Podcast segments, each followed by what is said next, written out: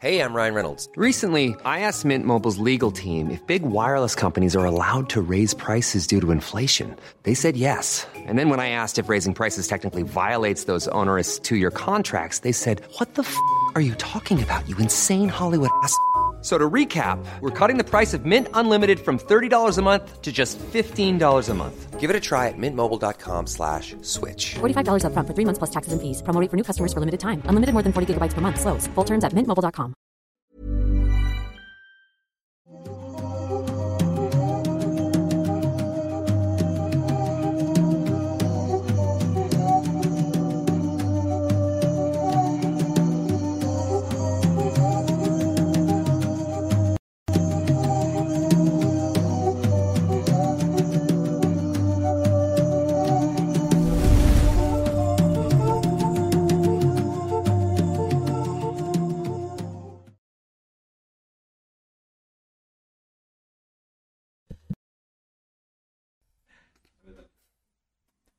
Sean todos ustedes bienvenidos a un nuevo episodio de Noctámbulos Podcast y no solo un episodio más, estamos en nuestro episodio número 100, ya cumpliendo 100, un centenar de ocasiones en las que hemos sen- estado sentados en esta mesa, bueno, en estas sillas, en la mesa no, bueno, mostrándoles y trayéndoles temas interesantes, graciosos, paranormales o de cualquier otra índole.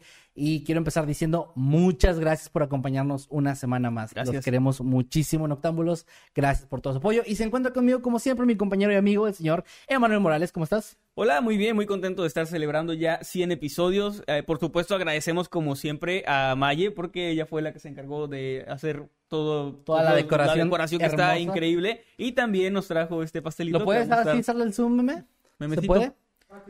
Eh, para los que están en Spotify y otras plataformas, tantito, eh, pues es un pastelito azul que tiene el logo de, de Noctámbulos. Como que vamos a Muy, tomar muy, varias fotos para, para, para tenerlo así. Sí, aquí hay velitas y todo, pero eso para el final. Y también para el final vamos a estar leyendo, como siempre, sus superchats y sus tweets que ahora serán, por esta ocasión, Como con el aparece aquí en la pantalla. Noctámbulos 100. Hoy no usan Noctámbulos Podcast, igual Eddie como quiera va a estar checando eh, si alguien se le fue por ahí, pero traten Ajá. porfa de usar el hashtag Noctámbulos 100, que es el conmemorativo de esta Sí, ocasión. Y como es importante esta ocasión, o sea, como no es cualquier episodio, estaría bien chido que usen el hashtag muchísimas veces. A ver si logramos A ver si a- logramos alguna vez ser tendencia, no estaría mal, así como regalo de... de, de au- 100. auto, autorregalo de la Estaría comunidad. chido. Si, si tienen chance, estaría muy chido a ver si se puede. No se puede vamos. spamear en el chat, pero se puede spamear en Twitter. Y no hay pedo. Hashtag Noctámbulos 100. Creo que, creo que- que no pongan así palabras, o sea, como al azar. No, no, no, pero pueden opinar de cada cosa. Cada, cada que quieran comentar algo lo pueden poner ahí. Anden como muy opinólogos hoy. Sí. Pero bueno, eh, estamos muy emocionados. Por cierto, que logramos. eh, ahora que, porque pensé que nunca hemos sido trending en nada, pero no, cuando sí, fue en el resurrectorio fuimos número 6. fuimos el número 6 en tendencias. Sí, eso fue bueno. Muy sí, bueno. sí, sí. Ah, Estuvo muy chido, la verdad. ¿Más avisos? Eh, bueno, sí, que se unan, como siempre les decimos, a los grupos oficiales del canal y de los programas que tenemos, donde pueden encontrar más información, avisos y todo este tipo de cosas, que están como Noctámbulos Podcast en Facebook, Habitantes del Mundo Creepy y también de nuestro canal secundario, Escuadrón Subnormal, donde pueden ver otro tipo de contenido no relacionado al terror. También que nos sigan en redes sociales, pueden encontrar al señor Emanuel como Arroba Emanuel-Night en todos lados. y a mí como arroba Kevin Maskedman, también al equipo lo pueden seguir, al señor Meme Parreño que está aquí detrás de cámaras, como siempre, como arroba Parreño Meme o Meme Parreño en YouTube, y al señor Edisecker como arroba Edisecker. Gracias, muchas gracias a los moderadores que están ahí en el chat, asegurándose de que todo esté muy, muy bien y de que toda la comunidad siga siendo así de tranquila y bonita. Y también agradecemos a los miembros del canal, como siempre, porque pues ustedes están ahí apoyándonos de, de una manera como nadie más lo hace. Muchísimas, muchísimas gracias. Que por cierto, ahorita tuvimos la llamada con ellos eh, previa al, al directo, como siempre. Estuvo, creo que bastante entretenida. Nos llevamos ahí con la maquinita hasta de toques varios castigos. Sí, y bueno, muy estuvo, divertido. estuvo divertido, creo yo. Y les dimos por ahí también algunos avisos. Que ahorita terminando la transmisión vamos a dárselos también a ustedes para que se vayan enterando de lo que está pasando. Si alguien de los chicos que estaban en la llamada la spoilea, pues, pues bueno, tiene el privilegio. Es como ir Sí. a ver la premiere de una película y luego spoilearla, pues tienes el derecho. Sí, Si también como un- como un anuncio totalmente personal. A la medianoche de hoy se estrena mi tercer sencillo para los que estén interesados en oír mi música. Se llama Cuando dejaste de soñar. Es una canción que compuse hace muchísimo tiempo, pero eh, ya tiene su video oficial y todo, así que ahí la pueden encontrar en mi canal oficial de YouTube, que es Emanuel Morales, así lo encuentran. Como quiera pusiste los enlaces ahí en tus redes, ¿no? Ahí están los enlaces en, en mi Instagram y todo, para que puedan ir y lo pueden escuchar también a partir de esa hora en cualquier plataforma digital, Spotify, Amazon Music, en Apple Music, en todos lados. Y bueno, ya ahora sí, antes de comenzar con los temas que ya nos pusimos de acuerdo, como dijo Manuel, antes de comenzar la última cosita que les queremos recordar es que estaría súper chido si nos comparten, creo que pueden hacerlo donde ustedes quieran, pero hoy nos ayudaría mucho que fuera en Twitter, pero Sí. ustedes deciden, con el hashtag Noctámbulos100, ¿qué andan haciendo mientras están viendo ahorita Noctámbulos? Había varias personas que se aventaron inclusive a varios memes antes de que empezáramos, Sí, estaban, creo sí, que sí. muy emocionados por esto y nosotros también, así que ahí díganos ustedes qué opinan, díganos ustedes eh, qué andan haciendo, dónde están, si están cenando, qué están cenando, A quién- están en quién un restaurante así súper carísimo con, con este copas de champaña así, porque es el Noctámbulo 100. Así imagínate todo un restaurante que tenga como los partidos de fútbol, pero que tenga Ajá. noctámbulos, güey. Sí, sí. Sí. súper chido. Bueno, y pues. ¿Y por qué tan elegante, señor? porque es el episodio de Noctámbulos 100, chico. Es cierto, es verdad. Muchacho. Bueno, eh, nada más estaba esperando que me lo dijeras para poder quitarme esta Sí, qué calor hace. Incómodo, hace mucho calor aquí. Este, gracias, güey. Pensé que se te había olvidado. Y estaba muy, muy acalorado. Muy bien, pues ya nos pusimos de acuerdo, como siempre, para eh, quién va a empezar con los temas. Y va a ser el señor Emanuel que trajo el tema. ¿Cuál tema, amigo? Muy bien, pues ¿Me meto? ¿Puedo pasar esto? estaba. eh, primero les voy a contar un pequeño preámbulo de cómo llegué a, a este tema. Como es el Noctámbulo 100, hashtag Noctámbulo 100 en Twitter. Bien Spamé. pinches Sí, no, es que, es, que, es que nunca lo pedimos, o sea, No. hemos pasado muchísimos años de, No de este canal sin jamás pedirles, oigan, hagan Pónganos en esto, pongan-". Ahora sí se los pedimos. Ahora se lo estamos pidiendo, la neta. Sí. Entonces, eh, hashtag Noctámbulo 100. Ah, por cierto, perdón, ya última cosita, un detallito. Vi, vi, estoy viendo en el chat gente comentando hacia Maye. Recuerden que los miembros del canal ya pueden usar el emote de Maye, Ah, que creo que hoy, sí, sí. hoy estaría muy chido que también lo, lo anden ahí poniendo ah, como agradecimiento para Maye, que, que, que de hecho nos mandó un mensaje diciéndonos que dijo, ay, no quedó como yo esperaba, entonces no sé qué esperaba porque le quedó súper Sí, chido está Maye, increíble, quedó genial, no manches. Pero bueno, ahora sí, perdón, continúa. Muy bien. Eh, pues resulta que yo estaba buscando algo temático, eh, algo que tuviera que ver con el número 100. No encontré nada, o al menos nada muy relevante. O sea, algo que tuviera el número 100. Había por ahí una teoría de conspiración de que hay pandemias cada 100 años y no sé qué, pero... ah, sí había una, pero... Pero se me, o sea, yo que no soy conspiranoico, digamos, eh, al estarla leyendo sentí que se derrumbaba muy fácilmente sola al punto en el que no era tan interesante.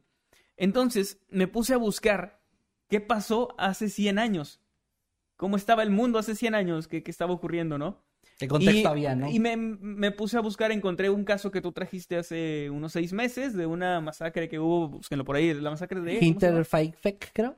Esa. Eh, estaba muy interesante la historia, pero pues Kevin ya la había traído, así que me seguí buscando y me topé con que resulta que una película bastante interesante, que la llegué a ver hace muchísimo tiempo, llamada Nosferatu, Ajá. se estrenó el 4 de marzo de 1922. No manches, no sabía eso, ¿eh? No Hace ya que- 100 años. 22, cabrón. órale. 1922, tiene 100 años Nosferatu de existencia, que la mayoría de nosotros lo conocemos por Bob Esponja. Claro, por el chiste de Y, y si son amantes del terror sabrán que es una obra maestra, al menos visualmente, que tiene, o sea, sigue dándote cosita el- el- la caracterización de, de Nosferatu del, del personaje. De hecho, hubo em, para los, uh, bueno, supongo que hay gente que sí sabe esto, pero para los que no sepan, hace mucho tiempo para un evento, Emanuel y yo produjimos un par de cortometrajes de terror. Y en el que produjo Emanuel, o sea, bueno, lo produjimos juntos, pero, o sea, es el que era la historia de Emanuel, hay una referencia muy, muy sutil, o Sí. no sé qué tanto, pero bueno, muy ahí metida de Nosferatu. Nosferatu. Y es, la verdad es que a mí me encantó. Es- ¿Está público ese video o todavía lo tienes privado? Eh, según yo estaba público, pero hace poco lo busqué y no, entonces voy- a lo mejor está privado, voy a buscar. Bueno, hay que checar, pero sí, bueno, ahí, ahí hicimos la- le hicimos ese mini homenaje a Nosferatu, que por cierto yo no he visto la película, ¿eh? Debo Eh, admitir. está, por cierto, eh, ya son 100 años, ya es de dominio público, de hecho creo que ya lo era desde hace tiempo. Ya lo he visto que lo usan de repente en caricaturas más libremente, ¿eh? Sí, sí, es, es de uso libre. Entonces, la pueden encontrar completa en YouTube y hay una, creo que hay versión, la versión original, está la versión recoloreada y hay una en 4K, o sea, hay bastantes opciones, hay subtitulada al español. Entonces está muy, muy chido que si, si les llama la atención este tipo de cine, cine mudo, impresionista, alemán, así y de como- terror, y de bien, terror, bien raro, no sé. Está, está muy, eh, al menos visualmente a mí me, me encanta. La historia, pues es la de Drácula, digamos, pero... Se tomaron la libertad. Se tomaron ciertas libertades porque no tenían los derechos. Ahora, ¿qué tendrá, qué tiene especial Nosferatu aparte de todo esto? Pues es una película que además de ser un hito eh, cinematográfico y que marcó muchas tendencias eh, visuales, que es un icono del impresionismo alemán de la década, perdón, de la década de los años 20. Además de todo esto, es una película sumamente misteriosa a la cual eh, se le han atribuido, digamos, ciertas cosas paranormales. Se habla de que está maldita, se habla de que, bueno, les voy a ir contando ahí como punto por punto, claro, pero claro, hay muchas leyendas y las leyendas, digamos que su origen es el hecho de que hay poco o casi nada, poca o casi nada de información sobre la película. Se sabe el nombre del director, se sabe el nombre del protagonista, eh, se sabe ciertas circunstancias de su vida, pero les recuerdo que eran los años 20, era una película impresionista alemana, eh, Donde el independiente. cine- El cine no era tan, o sea, era popular, pero no era tan mainstream. De hecho, la película se estrenó en 1922 en Alemania y hasta el 29 llegó a Estados Unidos. Apenas iba a decir eso, me acuerdo que en esa época muchas películas se estrenaban incluso varias veces. Sí, O sea, se estrenaban este un año y luego a otro país otro año y luego o volvían a incluso estrenar. dentro, dentro de los mismos países se estrenaban en una ciudad y luego en otra porque había dos o tres copias. Ajá, y había, había- además había como mucha menos competencia, entonces a veces la gente quería ir a ver una película. Era como ver la tele, o sea, que vuelven a pasar y no hay problema, la vuelven a pasar y está bien, vas y Sí. la ves, era algo así. Está muy cool eso, la verdad. De hecho, me acuerdo que hasta, eso ya es un da- dato no tan, o sea, no tan a lo que estás diciendo, pero que se me hizo muy curioso, que en el canal de Te lo resumo, que le mando un gran saludo a Jorge de Te lo resumo, es un gran canal, eh, y soy muy fan, sacó la historia de los remakes. Y el primer remake de la historia fue la segunda película de la historia. Sí, bueno, no la segunda El película, asal- pero... asalto robo a un tren, creo. Ajá, y la, de la parodia o remake, o, sí, fue el asalto al pequeño, el pequeño asalto al pequeño tren, y Sí. era pues, una parodia, y era pues de chiste de la época, de humor de la época. Pero está muy curioso que los remakes, la gente, de- o sea, hemos dicho mucho de que ahorita están de moda y así, pero no. es- No, es, es desde, empezó con el cine, eso, desde un que el remake cine o parodia. existe, existen los remakes. Está muy De interesante. hecho, am, antes del doblaje, por ejemplo, antes de, de que las películas llegaran a, a México o a otros países con doblaje, se hacían versiones en español. De hecho, hay una anécdota muy buena y muy curiosa de la película de Drácula. No recuerdo si es de la de los años 30, la de Bela Lugosi, me parece. Que se grabó simultáneamente la versión gringa y la versión mexicana. No, estrenarse Usaron, igual. usaron la misma locación y creo que de día se grababa una y de noche la otra. Grababan Esto las mismas escenas usando las mismas locaciones. Obviamente con, con actores mexicanos y la otra con actores gringos. Y un hecho muy curioso es que los críticos de cine y los expertos co- coinciden en que la versión mexicana está mucho mejor. Que está mejor actuada, que da más miedo, tiene ciertos cambios, o sea, no es exactamente igual. Hicieron como una adaptación ahí de ciertas cosas y al parecer fueron cambios muy acertados. Ahí por si la quieren buscar, pero no ya debe estar también, o casi.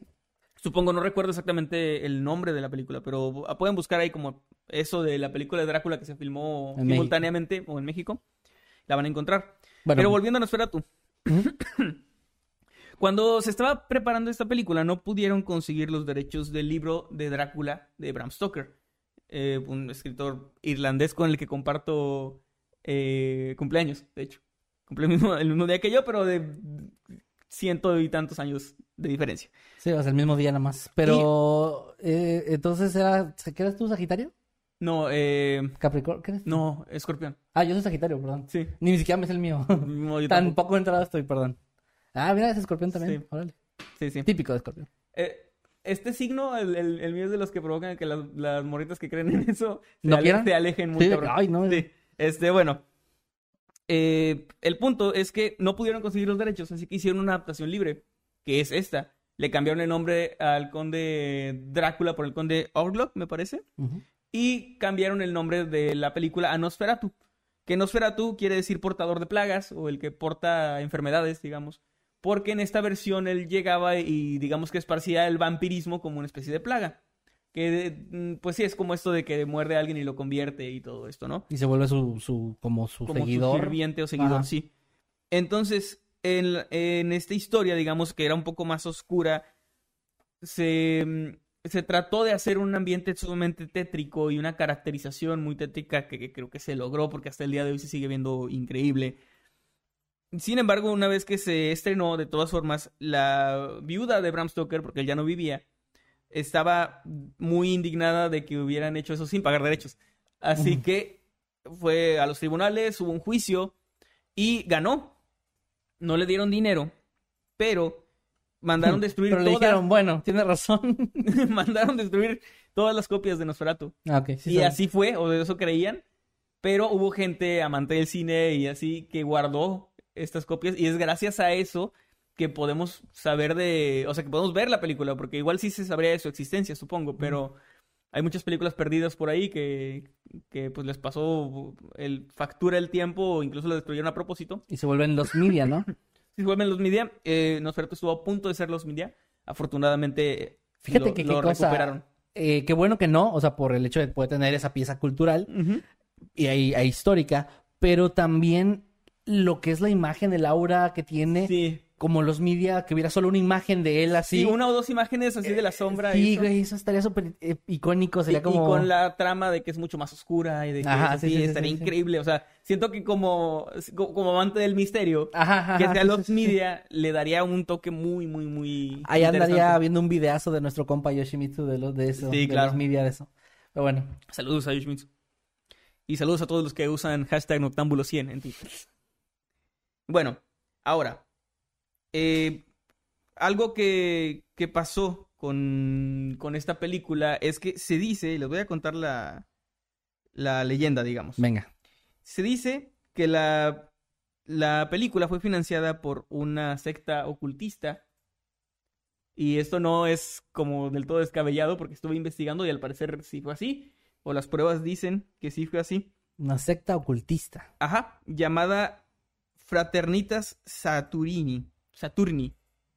Eh, por un nombre chido, la verdad. Nosferatu, Orlok. Fraternitas Saturni se llama. Hasta con mal el nombre, la verdad. Y ell- ellos estaban, o sea, consiguieron como la financiación y todo eso para lograr hacer la película. Desde ahí ya parte de que una película de los años 20 alemana eh, de terror financiada por una secta ocultista. Ya es un gran preámbulo.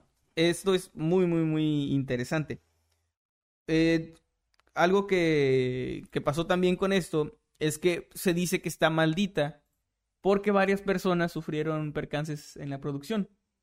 Hubo muertes, se habla, por ejemplo, del camarógrafo Fritz Arno, Fritz Arno Wagner, que falleció en un accidente en el que se rompió el cuello durante la filmación de esta película.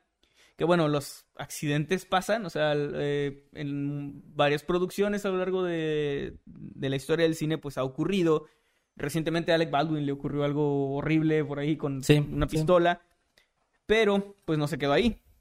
El guionista también murió al poco tiempo de haberse estrenado la película, al parecer de un cáncer, pero aún así fue como al muy poco tiempo, digamos.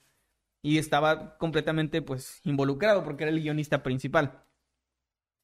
Otra víctima de esta, de esta mm, eh, maldición o supuesta maldición sería el director llamado Murnau, ya que él murió eh, de manera muy estrepitosa en un accidente automovilístico ¿No? en 1931. Estamos hablando de nueve años después de la, del estreno de, de Nosferatu. Y algo que está bastante turbio ahí es que él murió eh, en una carretera, en un accidente. Iba con un niño filipino de 14 años que iba conduciendo y que se dice que era como su amante. Aunque por ser un niño de 14 años, aunque los medios lo manejan como amante, sería más como su víctima. Porque no es Sí, como no, que... no, no puede haber... No es como que a los 14 tengas el consentimiento de sí, andar con un señor de no existe 30 el consentimiento en el estupro ni en la pedofilia, así que... Sí, o sea, como que si tienes 36 años y andas con alguien de 14 y que está en. Timbiriche. Ah, no, espérame. Estoy... Me, me confundí de caso, pero bueno, sí, era un niño filipino de 14 años. Sí, sí, sí, sí. Este, que, que mu- pues murió con él en un accidente automovilístico. Esto en 1931. En Santa Bárbara, California. Ok. ok. Y bueno, además de esto, eh, el director, digamos, no terminó ahí la maldición con él, porque su cuerpo más de una vez eh, trataron de sacarlo de la tumba. O sea, se descubrieron varias veces a personas tratando de sacar su cuerpo con, digamos, intereses no definidos. En los años 70 se encontró el ataúd abierto, pero no se lo habían llevado, al parecer pero estaba abierto, como que lo habían logrado abrir, sacar y eso, pero no se lo llevaron. Estuvo muy extraño y en 2015, hace relativamente poco tiempo, Sí. se robaron su cráneo y en el en la tumba en donde estaban los restos y esto se encontró se encontraron rastros de cera, lo que de cera de vela, Lo Como que que hicieron llevó un a la policía a pensar que habían hecho algún tipo de ritual o algo ahí. la madre, guau. Y esto tendría sentido debido a que es el director de Nosferatu y que tiene toda esta leyenda oscura Claro. y que esta secta fue la que financió la película. Entonces, no, cuando yo empecé a leer estas teorías, sin haber, digamos, investigado el trasfondo, me sonaba muy, muy, muy eh, fantasioso. Sí. De que esta película la dirigió, la financió una secta, una secta satánica alemana, y Sí. además el director le se robaron su cráneo para hacer un ritual. Era como que siento que esto es como, o sea, como que alguien se inventó. Como esto. rumores, ajá, sí, Sí. nada más. Oye, pero a ver, un 100, 100 años, o sea, ¿cuánto? Ya casi 100 años pasarían, ¿no? De que se murió. ¿En qué, en qué año fue? Eso fue en los años, ah, bueno, 2015 fue cuando No, se robaron cuando su murió. cráneo. Murió en el 31. Ah, pero ¿cuánto tarda un, un esqueleto en empezar a volver? Un esqueleto tal cual en volverse polvo, no lo sé. Pero bueno, al menos debería estar ya muy eh, Eh, frágil. Sí, sí, no, no desconozco cuánto tarda, pero sí, Tampoco sí es, sí es bastante. O sea, porque sí hay esqueletos de 200 años o algo así. Ok, ok. Y no. también, obviamente, ya si hablamos de momificación y eso depende muchísimo del terreno, depende de... Sí, bueno, pues luego se encuentran cosas. esqueletos de dinosaurios, ¿verdad? Pero, pero porque están... Sí, bueno, Como- de dinosaurios creo que no hay esqueletos. O sea, lo que hay son fósiles y luego se recrean Ah, bueno, esqueletos. fósiles, sí, tienes razón, tienes razón. Se recrean esqueletos a partir de eso. O sea, como que lo que es es la piedra que tiene la forma. Ajá, pero- que tiene la forma. Así es que es algo bien complicado, pero bueno, sí. Pero bueno, sí no tengo la información así como concreta. Pero, Ah, pero Necesitamos un geólogo aquí con nosotros. a lo mejor se había. Un- su no, cráneo- a ¿cómo- lo mejor su cráneo se había vuelto polvo y pensaron que se lo habían robado. Un geólogo para, para, para eso, pero ¿cómo se llaman los... los que- Antropólogo, ¿no? Antropólogo para los jueces. Ajá. Sí. O arqueólogo, pero no sé. Bueno, arqueólogo ya es... Ya es acá. ¿Y de- lo de los dinosaurios cómo se llama? Lo que era Ross de Friends. Era, era arqueólogo. Ajá. Arqueólogo, ah, bueno, Sí. pues ahí. Si hay alguno que nos dejen con el hashtag Noctámbulo 100. bueno, Que, oye, por cierto, Noctámbulo perdón. 100. Doctor, sí, ¿qué dije yo? ¿Dije eso? No, no, solo recordaba. Ah, ok. Eh, les, ya, ya, por cierto, no que se me haya ocurrido ahorita, sino me acordé que una de las cosas que vamos a hacer como dinámica el día de hoy sobre los tweets es que nos dejen con el hashtag Noctámbulo 100 sus momentos favoritos de Noctámbulos para Sí. platicarlos al final. Al final tenemos O sea, grabamos el. Perdón, grabamos. Decimos los saludos a los que mandaron superchat y vamos a luego leer algunos tweets sobre lo de sus momentos favoritos, tratar de recordar y todo eso. Creo que está algo chido Sí. de estos 100 episodios de Noctámbulos. Ahora sí, continúa. Muy bien. Pues eh, hablamos ya de rituales satánicos, de sectas satánicas, de directores muertos Exhumaciones. con, con una vida secreta medio turbia. Totalmente, sí. Pero tal vez lo más misterioso de Nosferatu sea su protagonista, un hombre del que no se sabe casi absolutamente nada, un hombre del que se sabe que se llamaba Max Schreck, Shrek. Shrek era su apellido. De, de hecho es, es curioso porque Shrek el ogro eh, viene, eh, viene, digamos, de la palabra que en alemán significa miedo. Mm, O sea, este, este señor se llamaba Max Miedo. Max Miedo. Para. Evo, sí, sí. Era Max Shrek. En la película de Batman de los años 90, hay un. em, creo que es la de Batman Regresa, Batman Returns, donde sale Gatúbela. Ajá. Y el hombre que la mata, que la empuja, es su jefe, que es este. Creo que es Christopher Walken. Ajá. Se llama Max Shrek. Ah, se llama igual que este actor. Ajá. Y era, estaba inspirado en él, o sea, era como, digamos, un homenaje a, a este actor. Este Vale. actor tan misterioso. Pero, ¿Se sabe eso? Shrek sí era una novela también, ¿no? O sea, tengo entendido. ¿Shrek? Es una adaptación de una novela. Una ¿Ah, adaptación sí? súper libre, sí. No, no sabía. Que se llama Shrek. Pero yo pensaba que venía de ahí, como que era un, un nombre artístico. No sabía que... que- sí se ocupaba como nombre. Sí, bueno, pues Pero es que... miedo no, bueno, ¿qué? Eh, eh, a eso voy. Suena a un nombre falso. Sí, como un nombre porque artístico. no hay muchos registros de la familia Shrek. O sea, o se cree que puede ser un... Hay muchos memes, pero no hay muchos registros. Se cree que puede ser un seudónimo, o sea, que puedes Ah, que no sea su nombre real. Qué hijo de puta eligiendo un seudónimo así, ¿no? Como miedo. De hecho, el misterio de este hombre es tanto que mucha gente, incluso en la época, porque no se le veía fuera de su casa, o sea, no era como alguien, no era una figura pública, creían que él era un vampiro de verdad. O sea, la gente empezó a decir, o los rumores decían, que no era un actor, que el director y esta secta habían conseguido de alguna forma ir a un castillo en no sé dónde Y conseguir a esta criatura y decirle, vamos a grabar una película donde tú pues vas Eh, a güey, ser el protagonista historia, y vas a ser de vampiro. Se dice que el director llegó, eso, eso, repito, son, o sea, yo no estuve ahí, pero bueno, se dice que el director llegó con él caracterizado al set. con el trajecito, con la piel pálida, con las uñotas, y les dijo, él es el señor Max. Max eh, Shrek. Y va a ser el protagonista. Es un actor de método y nunca lo van a ver salido de su personaje. O sea, como que ese fue el argumento de que él, él, eh, no es un vampiro, pero, pero va a actuar siempre como vampiro. Órale. Qué chingón. Este, este hombre, hay muy pocos datos, no se sabe de su infancia, se cree que pues nació por ahí de finales del siglo XIX, pero fuera de eso no hay mucho. Se dice que murió de un infarto en 1936, pero mucha gente dice que, que no es cierto, que no murió, o sea, porque era un vampiro. Pues no, porque ¿cómo, ¿cómo se te detiene el corazón por deja de bombear sangre si no Cuando, sangre? sí, exactamente. A ver. Bueno, piénsale, hay, amigo, hay una piénsale. película que yo quiero ver porque no, no la he visto, que se llama La sombra del vampiro, donde está inspirada en estas, en Nosferatu, pero no en la película, sino en las leyendas. Ajá. Y es la historia del rodaje de la película. Y en esta película, eh, Willem Dafoe hace de Max Shrek. Y en esta película el director llega y consigue a este vampiro y lo lleva ahí al set. Pero obviamente él no puede resistirse a estar matando gente. Entonces es una película así como de medio meta, de terror. Está, está interesante. La, quiero ver. Y es Willem Dafoe, así que es garantía de, de buena actuación. Sí, es correcto. ¿Es, Bueno- re- es, ¿es reciente esa? O sea, ¿de qué año? Del 99, me parece. Manches, 98, nunca la había 99. escuchado, ¿eh? Suena muy bien. Sí, suena muy, muy bien. Y se ve muy bien la caracterización también. Es que le queda, güey. Y bueno, se decía que este hombre practicaba el vampirismo en la vida real. Era muy misterioso, daba mucho miedo. Mm, eh, creo, encontré que había hecho una película después, pero no encontré mucha más información, así que no lo sé.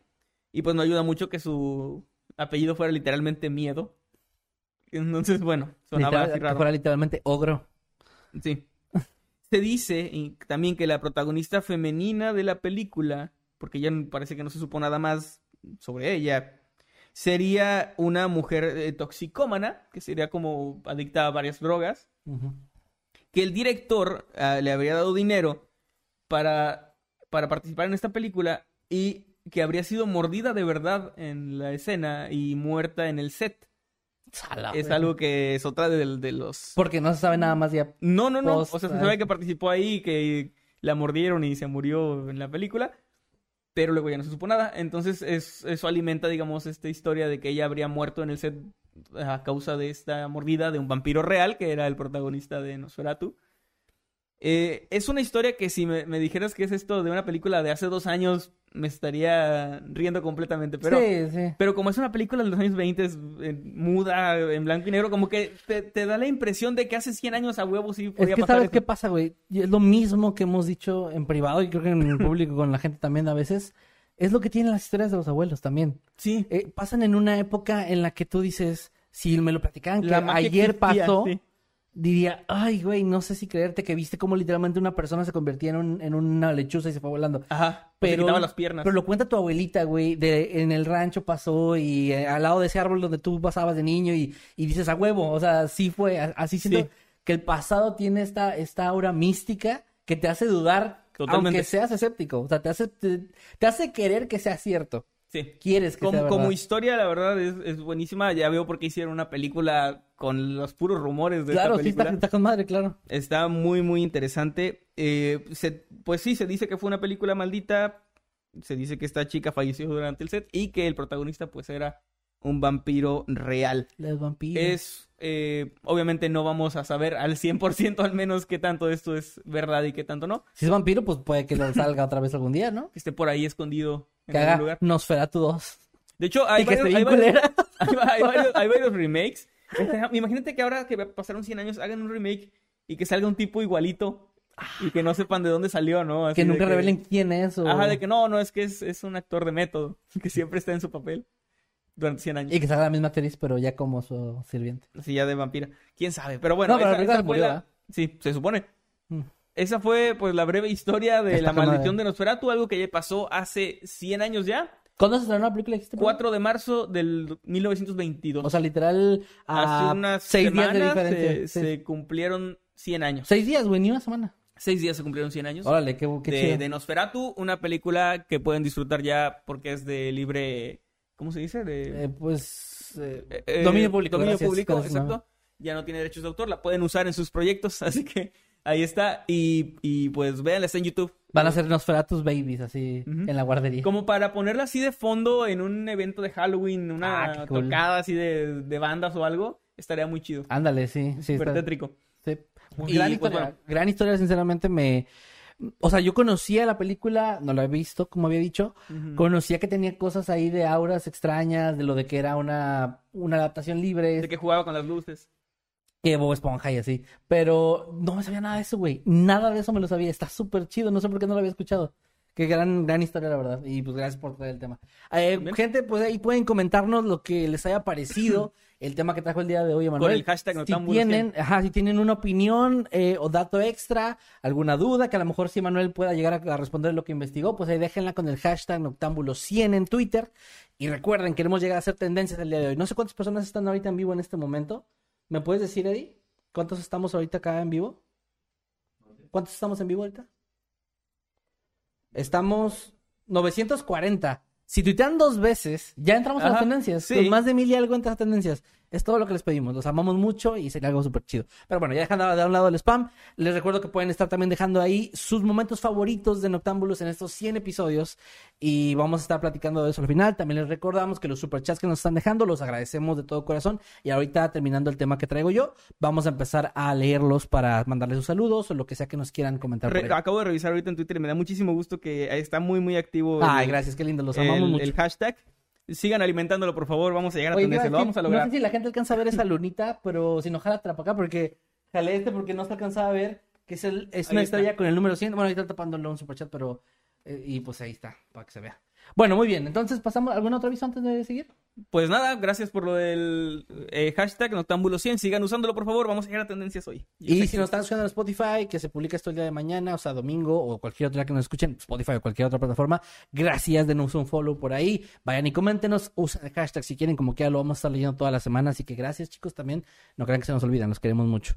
Y si quieren ver las fotos y no quieren ver el directo, pueden ir a nuestro Instagram, seguro ya publicamos para ese entonces algunas fotitos de lo que se hizo aquí. Muy bien, vamos a pasar con el tema que traigo yo entonces. Así es. El tema que traigo el día de hoy, mm, yo la verdad eh, también estuve buscando cosas relacionadas al número 100. Había, no había mucho, o sea, no, eh, algunas cosas interesantes, no se me ocurrió lo que Manuel dijo, la verdad, muy buena idea. Pero bueno, dije, bueno, ya sé qué voy a hacer. Voy a traer un tema que tengo guardando ahí de hace mucho tiempo, porque no sé si han notado, pero en los 100 episodios que hay de Noctámbulos, tal vez ya habrán notado un patrón un poquito en el tipo de temas que elijo. A mí me gustan los temas que tienen como situaciones inesperadas. Ajá, A mí me gusta que un giros. caso tenga un giro, que tenga algo que no te esperes, que esté medio enredado. Y también hay una magia con las cosas sin resolver que también me gusta. Entonces, este tema tiene rato que lo, había- lo había leído, no lo había leído tan a fondo y les juro que me encantó. Ojalá que ustedes también. Les voy a platicar sobre eh, el asesinato de Gregory, porque es así con, es en francés, Gregory. Ajá, Villemont. Igual lo voy a tratar de pronunciar más a como se escribe, no tanto por, por faltar respeto a los nombres, sino más bien para que me lo entiendan un poquito más, porque mi francés de que cursé cuatro meses en la universidad ya se me olvidó. Entonces, algunas cosas les voy a decir más o menos, otras no, ahí aguanten conmigo. Como quiera, todos estos los ¿Puedo, pongo. puedo ayudar con mi francés que no curse nunca, Nunca. en mi perra vida. Voy a decir eh, omelette du fromage, como Dexter. Omelette du... No, no me acuerdo ni cómo se dice. No sé. Bueno, X. Vamos a comenzar con el tema. Va. Eh, Gregory Villemin, o Gregory Villemin, Villemont, fue un niño francés que nació en Vosges el 24 de agosto del año 1980. Es un tema más o menos, más o menos reciente. De hecho, está muy vivo aún. Y ahorita van a ver por qué. ¿El niño o el tema? El tema. Ah. El niño no, acabo de decir que es el asesinato. Aunque si estuviera vivo sería un gran giro, pero no es así. Eh, bueno, este, este pequeño fue el primero del matrimonio entre Jean-Marie Villemont, el padre, y Christine Villemont. Y vivían esto, esta familia, esta pequeña familia integrada por esas tres personas, vivían a las afueras de Le Pont, un pequeño pueblo que está, bueno, en esa época estaba eh, poblado por apenas poquito más de mil habitantes, era un lugar pequeño. Ok. Y ellos vivían en las afueras justamente, en, un- en una zona, una casita que habían construido unos pocos años atrás y que era, se pueden imaginar como un ejido, como un ranchito o algo así era. Tenían como varias, varias, varias construcciones cerquita, un camino de tierra que, que atravesaba varios arbolitos y luego llegaba como al pueblo. Estaba, Muy, muy bonito. Sí estaba dentro del pueblo, pero eh, muy a la orilla. Sí suena muy bonito el lugar. La verdad es que sí. Y bueno, eh, ellos se ven, como les dije, mudado de esa casa que construyeron. Y a partir, lamentablemente, a partir del agosto del año 1981, cuando este pequeño apenas iba a cumplir un año, estaba a días de cumplir un año, esta familia comenzó a ser víctima de una, un acoso que perduraría cuatro, tres años, perdón, desde 1981 hasta 1984. Ellos eh, empezaron a recibir una serie de llamadas telefónicas y de cartas amenazantes. Ahorita vamos a platicar muy al- a, fondo de qué contenían estas cartas y qué se decían estas llamadas. Pero bueno, ellos no eran los únicos que sufrieron de esto, pues en este lapso de tres años ah, hubo otra parte de la familia que también empezó a, a recibir este mismo tipo de, de acoso. Por ejemplo, eh, mm, Albert y Monique Billemont, que eran los padres de Jean-Marie, ellos también recibieron en, en varias ocasiones estas llamadas, eh, las cartas también una que otra, les llegaron unas tres máximo, pero las llamadas sí eran las que eran muy constantes. De hecho, ahorita llegó a esa parte exacta, pero se tenía el registro de que en esos tres años habían recibido más de, me parece que 10.000 llamadas. Uh, Ahorita, te- aquí tengo anotado el dato, perdón, ahorita lo dije de memoria, pero creo que eran así. O sea, hubo ocasiones en las que les llamaron más de 30 veces en un solo día. Y ustedes tal vez se preguntarán por qué contestaban, por qué no dejaban de hacerlo. Y era porque la persona que les estaba llamando tenía información que de cierta forma ellos querían saber qué tanto sabía Ok. porque se empezaron a dar cuenta que no era nada más alguien amenazándolos de forma eh, ale- aleatoria, anónima sí, pero ale- aleatoria no, sino que empezó a dar datos de la familia que no parecían ser algo que cualquier persona pudiera saber. Tenía que ser alguien cercano a la familia o, peor aún, alguien dentro de la misma familia. Pero bueno, ¿qué, qué se decía más o menos en estas llamadas? Bueno, prácticamente esta persona que utilizaba una voz falsa, una voz compuesta, no se sabe qué tipo de, de equipo utilizaba, pero era una voz que claramente no era, no era humana, tal distorsionada. cual, distorsionada. Eh, se escuchaba muy baja de volumen y decía al inicio frases como muy aleatorias, como van a tener lo que se merecen, eh, eh, van a pagar lo que hicieron. Y se enfocaba mucho específicamente en Jean-Marie, en el padre, diciendo cosas como que el jefe iba a obtener su merecido o la venganza iba a llegar al jefe, que iba y empezaron a escalar poco a poco hasta el punto en el que ya era van a van a morir todos, los Villemont van a ser este despellejados, o sea, Wow. cosas muy fuertes Qué que miedo. empezaron a, ajá, sí que daba mucho miedo. Y eh, si eso da miedo, o sea, el hecho de tener un acosador o acosadores eh, llamándote, mandándote cartas, sabiendo tu dirección, obviamente, por lo de las cartas, obviamente que sabían la dirección, era peor, tan, peor aún que fueron a la policía tratando de, de que pues los ayudaran, pero no pudieron hacer nada, no, no tenían como la forma de rastrear estas llamadas, las cartas llegaban de forma anónima, algunas eran dejadas en la casa, otras eran enviadas como por correo, pero no lograban rastrearlas en un inicio de dónde venían, como que sí estaba todo muy bien planificado.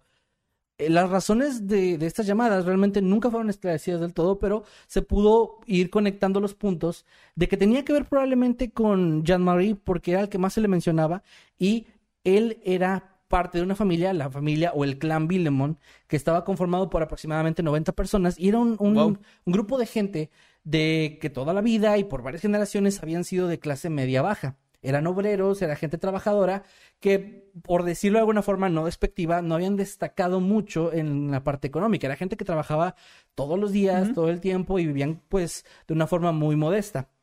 Pero en algún momento Jean-Marie empezó a tener éxito en su trabajo. Trabajaba él en una fábrica automotriz y poco a poco con su esfuerzo y dedicación empezó a, a subir eh, de puesto hasta que llegó a ser capataz. Que por cierto, eh, algo que era muy de la época de este tipo de industrias, era que al capataz del lugar así se le decía el jefe. Era como una, una Oh, jerga. Se decía como el jefe. Y en estas llamadas siempre se hacía mención de el jefe. Era como algo que era muy hacia él. De hecho, por lo que yo leí, no, no mencionaban su nombre, pero sí decían eso de que el El jefe, va a recibir su merecido. O el jefe va a... el- es, un, es un ingrato y va a ver lo que le va a pasar, cosas así, ¿no? Bueno, la familia de Jean-Marie, le- les decía, era- eran personas, eh, pues sí, bastante... Que, tenían su economía bastante apretada, normal. No, no eran pobres, pero sí, sí, no vivían en pobreza, pero sí era como que estaban así. Y él empezó a destacar. De hecho, esta casa que construyó justamente la construyó pocos años antes de esto, de que naciera su hijo y de que empezara el acoso. Y esto empezó a llamar la atención de la gente. De hecho, se dice por las personas que lo conocieron que él era una de estas personas un tanto ostentosas, que le gustaba que la gente notara que le estaba yendo bien. O sea, pues su casa tenía las cosas bien. También su esposa Christine era una mujer que era considerada como muy hermosa y que pues él con- cuando les empezó a ir bien empezó a comprarle mejor ropa y esto se dice que levantaba algunas envidias entre personas dentro de su familia, en su comunidad y Sí, pues de hecho, es, es en general. muy curioso y lamentablemente muy humano que cuando a alguien le empieza a ir bien, sí.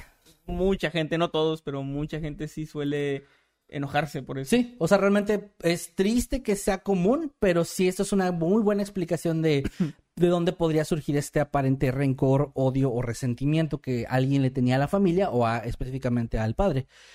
La familia, pues después de que esto se empezó a ser muy común durante el paso de los meses, empezaron a llamarle mm, el tipo nada más o el, El tipo, tipo. de la voz ronca, obviamente esto en francés. Y después se ganó otro sobrenombre que pues es el que se quedó y el que voy a mencionar más ocasiones en esta, en esta historia, que era eh, Corbeau o Corbeau, Corbeau, creo que es, bueno, eh, que básicamente significa el cuervo. Esto no porque él se autonombrara de esta manera, sino porque en, más adelante en la historia, cuando los medios y la policía ya se involucran más, empezaron a referirse a él porque esta es una jerga francesa que no sé si se usa todavía en la actualidad, pero en ese momento era muy, muy actual, de una película del año 1943 eh, llamada eh, El Cuervo, don- que trata de precisamente un- una persona que envía cartas de forma anónima amenazantes. Entonces era como que se quedó el slang o el- la jerga se quedó para ese tipo de personas que mandaban así, pues cosas amenazantes anónimas. Es curioso cómo va cambiando el, el idioma y eso porque estaba viendo hace no mucho de nuevo la película de Nosotros los Nobles, Ah, sí. que eh, o sea, sal- salió hace como 10 años. ¿no? 2013, ajá, como seis años. Entonces, hace poco la volví a ver, no recuerdo bajo qué circunstancias, y ah, me enteré de que era un remake porque no, no sabía. Yo lo escuché en su momento, pero nunca vi el remake, la verdad. Bueno, vi la, vimos, eh, mi esposo y yo, la, la película original. Se llama El Gran Calavera. ah, Y me llamó la atención eso de por qué el Gran Calavera. Entonces investigué y, y también dentro de la película como que lo dan a entender que en los años 40, que es donde es esa película, de la época que es esa película, un calavera era alguien que está siempre borracho y que es como muy desobligado y flojo. Mm, Era como que se convirtió en un calavera, decían. O sea, como en- y el gran calavera es como que el gran eh, flojo, flojo, flojonazo. Ajá. Pero me llamó mucho la atención que es una expresión que yo nunca había oído en mi vida y que era como muy de la época. Sí, no, es que la cultura popular va, y bueno, siempre, siempre en películas o, o cosas de ese tipo de entretenimiento, pasa, porque aquí en, en México, no sé si eso se pasó a Latinoamérica, ahí las personas de otros países me podrán decir.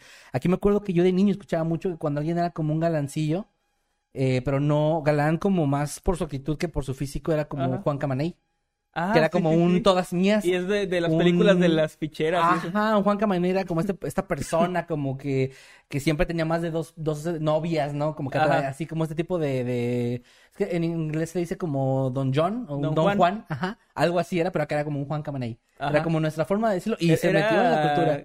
Era un actor que todavía... Sí, Luis de Alba. Luis de Alba. Que, tenía también al, al... ¿Cómo se llama? Su, el que es un fresa. El Pirurris. Pirurris, el Pirurris. Pero para referencias súper mexicanas. Sí, perdón, por eso decía que no sé si se extendió, pero al menos aquí en México así. Y pues así pasa, ¿no? O sea, es algo Eh, muy común. Me acuerdo que la gente así como de más de cuarenta y tantos decían, lánzate como el Borras. Como el Borras. Y que- no sé, yo no sé quién es el Borras, pero bueno. ¿Tú sabes, meme, quién es el Borras? No, ¿verdad? Lo ¿No? platicamos, creo que los Díganos no. con el hashtag Noctámbulo100. ¿Quién es el Oye, Borras? fingiendo que no sabemos nada para que la gente nos esté diciendo ¿Qué cosas. es eso? ¿Eso de Francia? ¿Qué es ¿Qué Francia? es Francia? ¿Dónde está? Díganos dónde está Francia con el hashtag Noctámbulo100. Bueno, continuando No, con serio, díganos quién es el Borras, por favor. Sí, no, no, no nos hemos dado la tarea, malamente. Debe ser algún... Está una googleada de distancia. Eh, bueno, bueno, continuando con la historia, esto les decía, eh, en 1982 presentaron esta denuncia. De hecho, quien la presentó no fue precisamente eh, Jean-Marie y Christine, sino Albert y Monique. Ellos fueron los papás de, de Jean-Marie, fueron quienes presentaron la denuncia por acoso, pero como les decía, no, no tuvieron este, pues, ninguna respuesta positiva por parte de la policía, no los tomaron tan en serio. Y aquí tengo el dato, eran mil llamadas, perdón, diez mil era demasiado, ¿verdad? Mil mil. llamadas, mil, mil en, en tres años, como quieras un chingo. Sí, sí, sí. Pero bueno, pues imagínate, mil, pues casi son una di- diaria, güey. Pero obviamente había lapsos donde no. por ¿Eran eso- tres años? Sí, sí, sí, fueron tres años. De hecho, más o menos, fueron menos de tres años, pero es que hubo un lapso donde dejaron de recibir y luego pasa algo, pero no quiero spoilear todavía. Bueno, vamos a seguir avanzando con la historia. El 4 de marzo del 83 llegó otra carta a la casa de Jean-Marie y Christine, la cual sería seguida por otras tres. En una de ellas podía leerse escrito en mayúsculas y con varios errores tipográficos el siguiente texto. Desollaré viva a la familia Villemain. En vez de Emilio Villemón, que de hecho es como se escribe Villemín, pero se escribe Villemón, era Villemain. O sea, lo escribió mal. La persona que lo hizo lo hizo mal.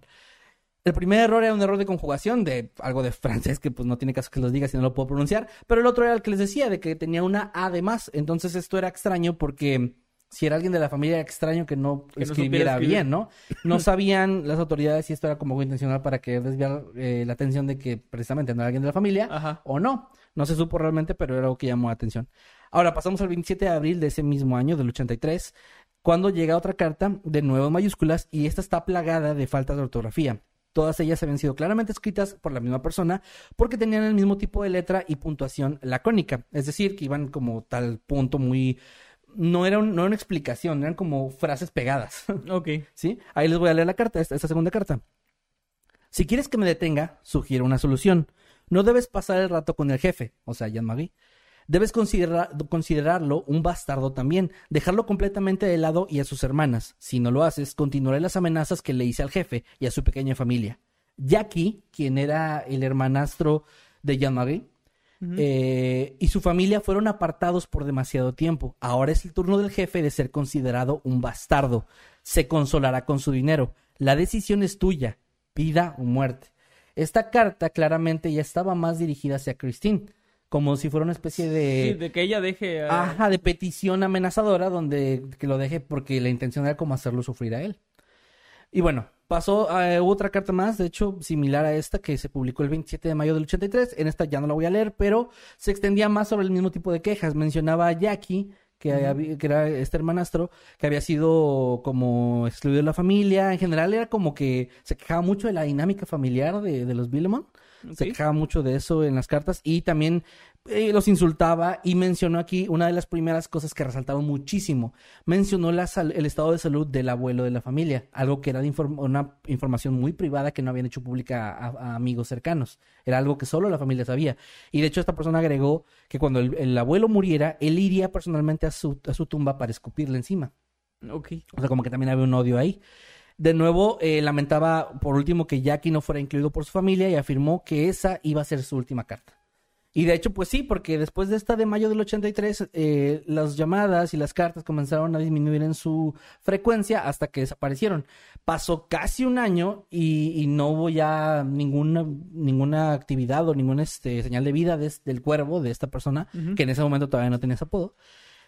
Pero sí hubo un par de cositas más, porque esta cosa llegó a escalar. Les decía que las cartas a veces eran dejadas en persona. Las encontraban cerca de las ventanas, como si alguien las hubiera aventado por ahí. Y en una ocasión, mientras estaban eh, Christine y Gregory en, en el hogar, voy a decirle a Gregory, eh, alguien lanzó un- una piedra y rompió una ventana. Que afortunadamente no le hizo daño a nadie, pero sí se vio intención ahí de hacer daño. También en otra ocasión encontraron las- los neumáticos de su auto eh, completamente destrozados por alguna especie de objeto punzocortante. Pero bueno, les decía, pasaron estos detalles que tenían muy asustada a la familia, pero no, no llegó a más. Y pasa el tiempo y parece que las cosas se están calmando. Ahora llegamos a la parte vital de esta historia, que es el 16 de octubre del año 1984, cuando Gregory, que ya tenía cuatro años en ese entonces, desapareció mientras él se encontraba jugando frente a su casa. Les recuerdo que era como una especie de rancho, como una especie de zona así, donde él salía a jugar a la pradera enfrente de la casa, en un patio muy grande que tenían. Eh, Christine fue quien se dio cuenta porque era quien estaba con él en ese momento. Por, eh, tenía menos de una hora que lo había dejado salir a jugar. Le empezó a hablar para que entrara a comer, vio que no hubo respuesta y salió a buscar a su hijo. Después de pasar unos minutos, no se especifica cuánto tiempo, por su cuenta buscándolo y viendo que no estaba, decidió llamar a la policía. Esto lo hizo poquito después de las 5 pm, reportándole a las autoridades la desaparición del pequeño. No, no sé si soy muy sobre- sobreprotector y no quiero echarle la culpa a las víctimas, pero siento que si me están amenazando desde hace mucho, yo no me sentiría a gusto de que mi hijo de cuatro años salga, en general, güey. salga sin ninguna supervisión. En general no, no te sientes a gusto con la idea de dejar a un niño, aunque nadie te esté amenazando. Digo, también era, literalmente, eso lo digo de broma esto, pero literalmente eran otros tiempos. ¿Y cuántas historias no hay en los 70s y 80s de gente que los niños salían desde muy jóvenes a jugar y... Es que, o sea, bueno, si tiene, no sé, nueve años o doce años, como que, bueno, puede estar jugando afuera, pero siento que perder de vista a tu hijo de cuatro, bajo cualquier circunstancia, no está muy bien. Siento que, o sea, sí, sí tienes razón, tienes toda la razón y sobre todo estaban siendo amenazados y todo, pero sí siento que es un tema cultural que fue cambiando, que ahorita tenemos ese contexto gracias a esas cosas, Sí. porque justamente cuando estaba platicándole esta historia a Maye, me dijo lo mismo, me, dio- Sí. me, me hizo el mismo comentario, me dijo, ah, no manches, pero ¿por qué lo dejaron afuera? Y dijo, bueno, no, no quiero juzgar a la señora, es, es una víctima, pero, pero es que Sí. no puedo, yo no lo haría. Y le digo, pues es que estamos en otro contexto, o sea, la, la vida sí ha cambiado mucho en esa forma de pensar, nos cuidan mucho. Es más, yo me atrevería a decir que además de la tecnología actual, gran parte de la razón por la que los, la- la- los asesinos seriales o los secuestradores y todo ese tipo de gente de antes que era tan común y tan prolíficos se ha bajado o ha disminuido mucho es en parte porque la gente se cuida más. Ya no, ya no vas y pides, eh, haces autostop. A quien sea, ¿no? En medio del bosque en California. así O sea, que- puede pasar, ¿no? pero no es tan común. Ya no Sí. como antes era súper común que la gente anduviera así. Sí. ¿O usted qué opina? Hashtag Noctámbulo 100 a través de Twitter. Pinche noticiero, güey, de usted qué opinas. y ponemos la encuesta al final. Bueno, continuando con la historia, les decía, eh, Christine llamó a la policía a las 5 de la tarde, poquito después. Y eh, por otro lado, el tío Michael Billemon, que era tío de Gregory, hermano de, de Jean-Marie, el hermano mayor, de hecho, recibió una llamada a las 5.30 de este perpetrador, del cuervo. Y aunque no se sabe exactamente qué fue lo que se dijo durante toda la conversación, lo que se pudo confirmar es que el hombre de esta voz ronca le mencionó en algún momento, ya me vengué del jefe y secuestré a su hijo. Lo estrangulé y lo arrojé al Boloño, Oh, no que es un río que estaba como al norte, me parece que al norte. Su madre lo está buscando en este momento, pero no lo va a encontrar. Me he vengado. Esta, esta era bueno, parte de lo que le dijo en la llamada. A ver, no, a todo esto eh, supongo que a lo mejor va a haber respuesta o no, pero eh, el papá no sabía o sospechaba de alguien porque yo creo que alguien que te tiene tanto odio tienes que tener en mente de que tal vez Fíjate es este que- güey al que despedí o no sé. Fíjate que me estoy adelantando a la historia, pero, pero no, o sea, en ninguna parte de la historia que yo pude ver al menos había, al menos no declararon que hubiera alguna sospecha directa, ni Christine ni. Jean-Marie parecían tener. Es que te digo que realmente no eran gente Eso, problemática. eso debe ser todavía más, más frustrante porque Güey, si yo soy alguien problemático y tengo muchos enemigos, al menos podría saber más o menos. Es que ese es el problema, creo que esta era una, una, una familia, un clan, no, no sé el contexto de la familia de Christine porque nunca lo mencionan, pero era una familia de clase normal, clase media baja, obreros, gente que no se mete en problemas, ¿no? No fue como que Jean-Marie llegó a donde estaba o, o empezó a tener mucho dinero porque se metió en problemas con, con alguien o hizo cosas medio turbias, o no que se sepa, ¿no? Entonces creo que esto era más simplemente, simplemente creo que era más por una cuestión de envidia, o sea, alguien Sí, tenía mucha pero envidia. a tal grado Y lo de triste, hacer algo así. sí, güey, lo triste es que, bueno, obviamente muchas cosas tristes de esto, pero me refiero a que lo más cabrón es que esto le podría pasar a cualquiera. O sea, ese nivel de envidia le puede pasar a cualquiera solo porque te vaya bien, solo porque la vida te sonría y que hay alguien que diga por qué y te empieza a odiar en vez de trabajar en sí mismos, que tengan pedos tan cabrones que sea como, no, mejor te odio a ti. Ah, y a tal punto de querer vengarse lastimando algo así, porque obviamente saben que es lo que más duele. O sea, esta persona pudo haber matado a John Barry, pero lo que quería era, era hacerlo sentir que, que quisiera morir, ¿no? Sí, sí, sí. matando a- a o sea, realmente es, es un punto donde ya, eh, o sea, es un odio tal que te lleva a quitarle la vida a un niño para hacer sufrir a alguien que y te cae alguien, mal. y alguien cercano, porque te digo que esa información tenía que ser de alguien cercano. No puede Sí. ser cualquier persona del pueblo. Y además era un pueblo chico Yo también. creo que tendría que haber eh, eh, posteado de que siempre para adelante y sin importar los envidiosos y así. A lo mejor sí A lo mejor eso- a lo a mejor lo mejor eso- posteó eso y por eso Ah, estaba bueno, muy enojado. Yo pensé que con eso ya se quitaban las No, envidias. frases del Joker, güey. Ajá. De que en la sociedad hay gente. Sí, sí, eso básicamente. Bueno, continuando con la historia. Eh, eh, Mi- Mi- Mitchell le informó inmediatamente a toda la familia de esta llamada y también a las autoridades, quienes inmediatamente se dirigieron al río Bologne, donde realizaron una búsqueda exhaustiva y finalmente a las 9.15 encontraron el cuerpo del pequeño, atado de pies y manos, con un gorro de lana que cubría toda su cabeza. De hecho, hay una fotografía de esto que los medios tomaron justo en el momento en el que el cadáver de, de Gregory era sacado del agua por, por las autoridades. Una fotografía muy fuerte que no les recomiendo ir a ver. No les recomiendo que la busquen, pero ahí está por si alguien quiere. Ahí, ahí existe esa imagen, ¿no? De hecho, esta, esta imagen en su momento fue algo que impactó y conmocionó a toda Francia porque si era como, pues, un caso muy cabrón. Con justa razón, o sea, algo así de horrible, de, pues sí, de feo, una imagen tan... De hecho, Tan cruda, básicamente esto fue lo que hizo que este caso se volviera tan popular. Y de hecho, es algo que es aparte del tema, bueno, aparte del tema de la historia me refiero, es uno de los casos más populares en Francia. O sea, supongo que es su John Bennett o es como su Paulette. Eh, de que es como un algo relacionado con niños que se le queda bien marcada al, al- al país, a la historia, a la gente, Sí. y que la mayoría ubican o han escuchado o les marcó algún momento, ¿no?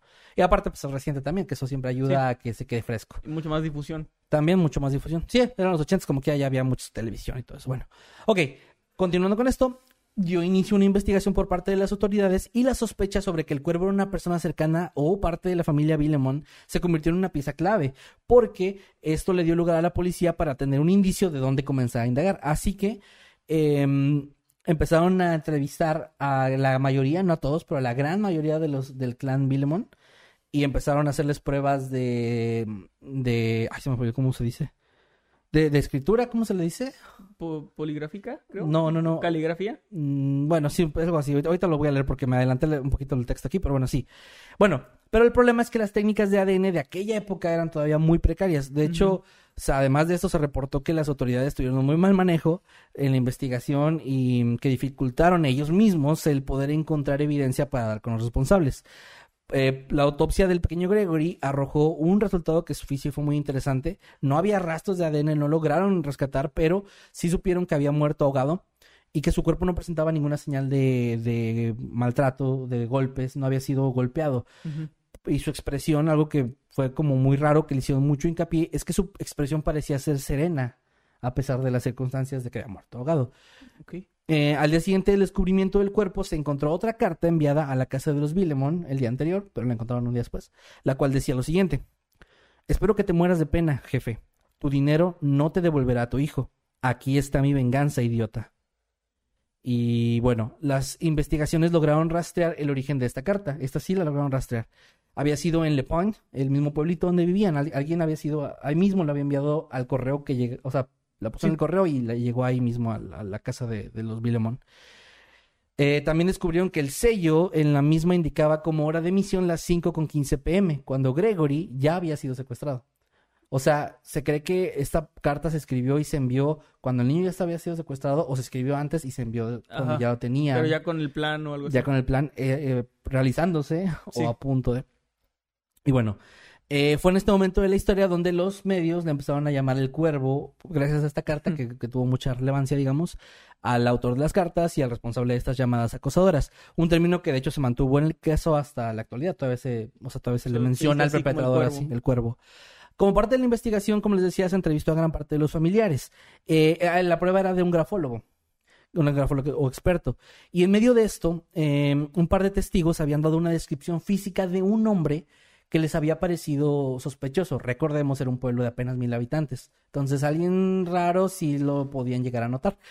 Eh, en sus testimonios de una actividad sospechosa y, un- y una, incluso una apariencia física un tanto extraña, eh, coincidieron y la policía realizó y publicó un boceto el día 22 de octubre con la intención de dar con él.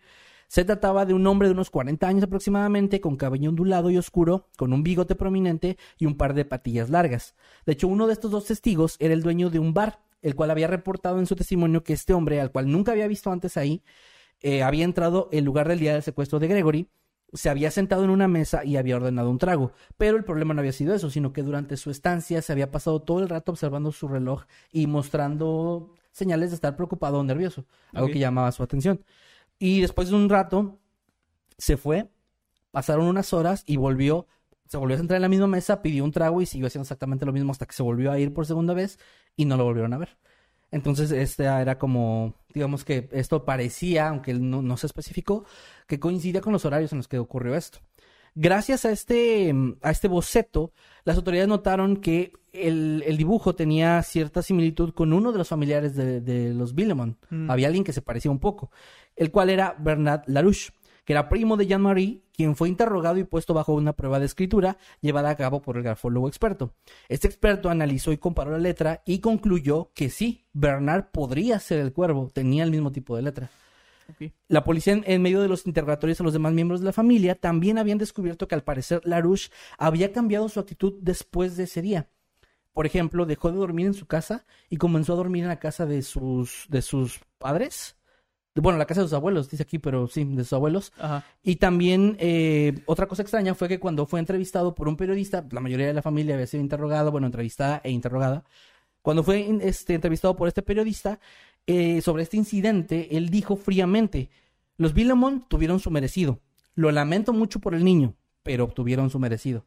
Algo que ya era súper sospechoso. Sí, porque dice que nadie tenía realmente algo en contra de ellos. ¿no? Exactamente, y además, incluso si Jean-Marie te caía mal porque era presumido, si tenías algún problema o algo así, es un pésimo momento para querer dar tu opinión. Y además de decir que, y aunque que te caiga muy mal, o sea, yo no le deseo a eso iba. a nadie. Además de esto, eso. decir que obtuvieron su merecido porque se murió su niño de cuatro años es demasiado. O sea, esto Ajá. no fue un dato, no fue una declaración que pasara desapercibida por las autoridades en absoluto. Eso lo hizo el sospechoso principal, básicamente, ¿no? Eh, Como, Mataron a tu hijo, a ver si eso te enseña a no traer zapatos caros. Ajá, sí, algo así, como qué pedo, güey. Y bueno, esto hizo que la policía pues creyera que se trataba de él, porque una de las características principales del cuervo que había mostrado en las cartas y en las llamadas era un gran resentimiento por Jean-Marie, por esta pequeña familia. Em, la información que fue saliendo a la luz acorralaba cada vez más a este hombre, a Bernard, pues también se supo que previo al ascenso de Jean-Marie en su trabajo, ellos tenían una muy buena relación, de hecho, pero a partir de ese cambio, él se había mostrado celoso. En cierto momento incluso llegó a trabajar como su subordinado y se sentía muy molesto de que Jean-Marie no lo respetaba, según él decía, y en ocasiones incluso Jean-Marie llegó a pagarle con nafta para su tractor en lugar de darle dinero en efectivo, cosa que él consideraba como una gran ofensa y, y se sentía como, lo mencionaba, era muy vocal al respecto, decía que, que- que era como un ingrato él por, por haber llegado lejos y olvidarse de su propia familia. Eh, esto mermó finalmente su relación y hacer que LaRouche se sintiera desplazado, y no solo por Jean-Marie, sino por el resto de la familia. O sea, él se sentía desplazado en general, como que ya empezaba a tener un, un complejo de inferioridad muy grande. Gracias a estos datos y a la prueba de grafología, tanto Bernard como su esposa Mariangie fueron arrestados. Sin embargo, ambos tenían una coartada que aparentemente era comprobable, por lo que debido a esto y a un error en el procedimiento de la prueba de escritura realizada, la pareja tuvo que ser liberada apenas al día siguiente. ¿Cuál era su coartada? Yo estaba con ella. Ah, sí, de hecho, la- ahí voy. No, no, no. Alguien más. Hay un tercero que se convierte en la persona más importante para la investigación. A eso voy a llegar. Aquí entra una chica llamada Muriel, eh, Muriel Bell. Ella confesó, eh, Muriel Ball, perdón, que era cuñada de Bernard. Ella dijo, era una joven de 15 años en aquel momento, que dijo en un inicio, eh, al, al ser interrogada, que sí, ella había pasado el día con, con Bernard y que también con la esposa, y o sea, dio toda la misma historia que, que ellos, aunque las autoridades notaron que había algunas inconsistencias. Como que en momentos donde Bernard había mencionado que ella ya no estaba, ella decía que sí había estado. Puntos de la historia donde no cuadraba, ¿no? Esto se lo hicieron ver las autoridades y la chica terminó ah, sintiéndose acorralada y confesó lo que en realidad había ocurrido. Cambió su historia y dijo que lo- la verdad es que Bernard había pasado por ella ese día después de la escuela en su auto. Originalmente ella dijo que se fue en autobús Sí. y de hecho interrogaron a sus compañeros de clase que dijeron que no había estado en el autobús ese día y que sí la vieron subirse a un auto que coincidía con el que él tenía. Entonces, básicamente la verdad era esa. Y bueno, en el auto se encontraba Bernard, su hijo Sebastián y, y Muriel. Larouche hizo una parada en una casa en Le Ponges, que ella no conocía, eh, de hecho ya no, no, no frecuentaba este lugar, la cual coincidía con la descripción de la familia de los Villemon. El hombre se bajó del vehículo y momentos después había vuelto con un niño pequeño, al cual subió al- enfrente con él. No dio ninguna explicación de lo que estaba pasando y él simplemente manejó hasta Dosels, el pueblo cercano donde las autoridades sabían o habían informado que el cuerpo del niño había sido arrojado hacia el río. Ella de hecho dijo que vio que su cuñado se fue con el pequeño hacia una zona y regresó minutos después solo, pero nunca explicó nada y ella no se lo había cuestionado. Ok. Recordamos que una chica de 15 años con un adulto Sí. tal vez simplemente pues, le tenía miedo o algo así, o simplemente no lo cuestionaba. Durante este tiempo también se encontraron las iniciales LB en la, en la carta enviada el mismo día del asesinato, donde ella decía que había obtenido su merecido y que... Licenciado Sí. Valeriano. Licen- LB, no V. Ah. Luis Vuitton. No, acá sería Licenciado Valeriano. Valeriana. no, eh, esto obviamente estas, estas, estas siglas, esta firma coincidía con su nombre. Mm. Entonces ellos creían que era que había sido él, pero esta prueba tampoco fue admitida, ya que las eh, autoridades lo manipularon erróneamente. Habían colocado pólvora negra tratando de obtener huellas dactilares encima del documento. Sin embargo, esta sustancia lo único que hizo fue imposibilitar la recuperación de ADN. De hecho, no nada más quedó ahí. Esta carta entre que iba y venía de un lado a otro terminó perdiéndose durante algunos años. Es una pieza de evidencia que se perdió, una pieza de evidencia Ok, importantísima o sea, era, es, o sea, al principio lo dije, gran parte de la razón por la que esto no se pudo. era el jefe Gorgori, el güey que estaba investigando esto. Bueno, a pesar de la inadmisión de la prueba de grafólogo, Perdón, Gorgori. Gorgory, ándale, sí. Eh, a pesar de la inadmisión de la prueba de grafólogo que mencioné antes y de la supuesta firma de LaRouche en la carta, así como el hecho de que no fue posible obtener evidencia de ADN de la autopsia, Bernard aún así fue arrestado el 5 de noviembre de 1984. Y al día siguiente, Muriel Ball, la chica de 15 años que había dicho que él había hecho, hecho todo esto, se presentó una vez más para declarar, esta vez diciendo que se retractaba de todo lo que había dicho y asegurando que ella había sido presionada por los policías y poco a poco orillada a inventar esta historia donde él era el culpable, pero que realmente eso nunca lo había pasado, declarando a su cuñado como inocente y volviendo a su primer testimonio, en el que confirmaba la coartada de Larouche. Algunos policías señalaron que la joven se veía como alguien particularmente frágil, como esas personas muy manipulables, y que era una muy fuerte posibilidad que su familia le hubiera obligado a retractarse, notando incluso que en sus declaraciones nuevas, que supuestamente eran las mismas de la primera ocasión, ya no coincidían al, al 100% con su primer testimonio. Ya había un- sí diferencias leves pero importantes. Ahora, si esto te parece suficiente giro, agárrate, porque te vas a- se van a caer de culo y se van a volver a parar y se van a volver a caer, como diría Jorge, te lo resumo. Para este Vamos punto, a cagar ladrillos. sí, para este punto de la historia, el caso ya se había vuelto un circo mediático. Había reporteros inundando este pequeño pueblo en búsqueda de primicias, en búsqueda de entrevistas. La familia estaba siendo completamente acosada ya por estas personas. Y eh, esto solamente empeoró en un momento donde entra una persona también importante en la historia. Un hombre llamado Jan Mitchell Lambert, un juez que era encargado de este caso y que ya era bien conocido por ser un tanto incompetente en, en su trabajo y por tener una personalidad llamativa y pues algo extraña. Algunas de las acciones que cometió este hombre le hac- hacían creer a la prensa, a la familia a la gente en general, al público, que él quería ayudar a deslindar a Bernard del caso, a Larouche. Él quería ayudarle a él, porque de hecho él fue quien reveló en un inicio la existencia de esta testigo clave, que era Muriel. Él fue el que fue a la prensa y les dijo lo que ella había dicho, lo que cambió después, y esto se hizo más mediático, obviamente, pero ella era una testigo en un inicio protegida. O sea, na- Ok. nadie, nadie tenía que saber. Y de hecho, por eso es donde se sospecha que al momento de que todo el mundo se entera, hay una gran presión mediática hacia ella y su familia, su familia la obliga a cambiar su declaración Sí. y, e ir de vuelta a decir que nada había pasado como dijo. Eh, por su parte, Larouche, quien había negado todo el tiempo de haber sido eh, el cuervo y de haber participado en el crimen, fue liberado el día 4 de febrero de 1985. Ese día, Jean-Marie, al, al saber esto, dijo en un comunicado ante la prensa que iba a matar a Bernard. Y por lo que este último le pidió. muy directo. Sí, sí, él dijo, lo voy a matar, porque para él era, él era el asesino y, y lo estaban dejando salir. No es que lo apruebe, pero lo comprendo Lo entiendes. totalmente. Sí, no, en ese tipo de cosas uno entiende. No, no está bien, nunca puede estar bien, pero dices, sí, lo entiendes. Sí. Bueno, eh, Bernard eh, Larouche pidió protección a las autoridades porque había sido amenazado públicamente y se la negaron. Pinche, perdón. Se la negaron. Sí. Es que somos, Eh, somos del norte. Ya sé. Salga. no, pues no quería, güey. Lo amenazaban de muerte. Ahora, la situación aquí da un terrible giro inesperado, otra vez, Ok. porque... Oye, pero si da tantos giros va a terminar en el mismo lugar. No, no te creas. Bueno, más o menos. Da un giro inesperado porque apenas un mes después, el día 25 de marzo del mismo año del 85, cuando las autoridades, de pronto, eh, lideradas al parecer por el juez Jean Michael Lambert, declararon a una nueva y principal sospechosa del caso, Christine Billemon, la mamá de Gregory. Esto basado en que supuestamente había cuatro testigos que podían confirmar presencialmente, digamos que estuvieron ahí, cuando Christine fue a la oficina de correos de Le Pen el día 16 de octubre y que la vieron entregando una carta a la misma hora que llegó la carta del cuervo.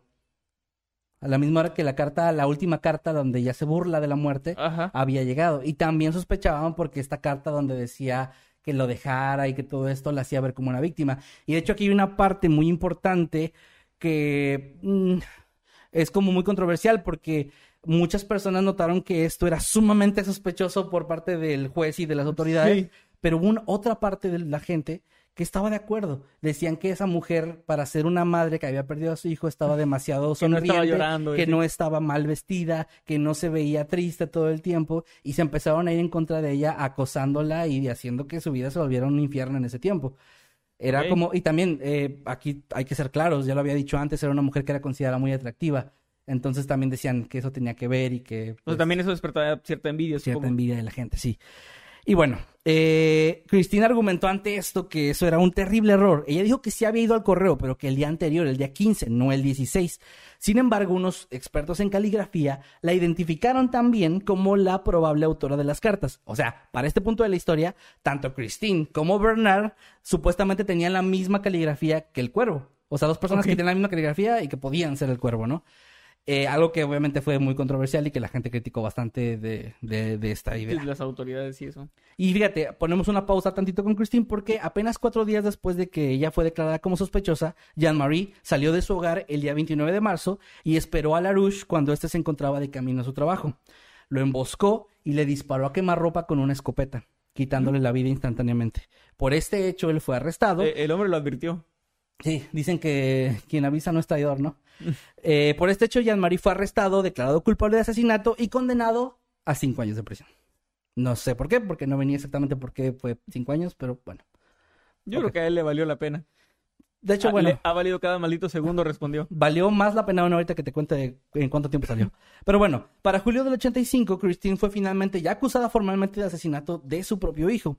La mujer que se encontraba embarazada en ese momento de gemelos decidió realizar en protesta una huelga de hambre que duró 11 días y fue liberada después de que un tribunal de apelaciones citara que las pruebas que estaban presentando contra ella no eran sólidas y que había una ausencia clara de motivo coherente. O sea, por- no había nada que dijera que ella quería matar a su Nada hijo. más de repente se volvió loca y mala. y Nada más de repente hacer- el juez Lambert dijo, ah, hay cuatro testigos ocultos y, y un experto dijo que sí, la letra coincide.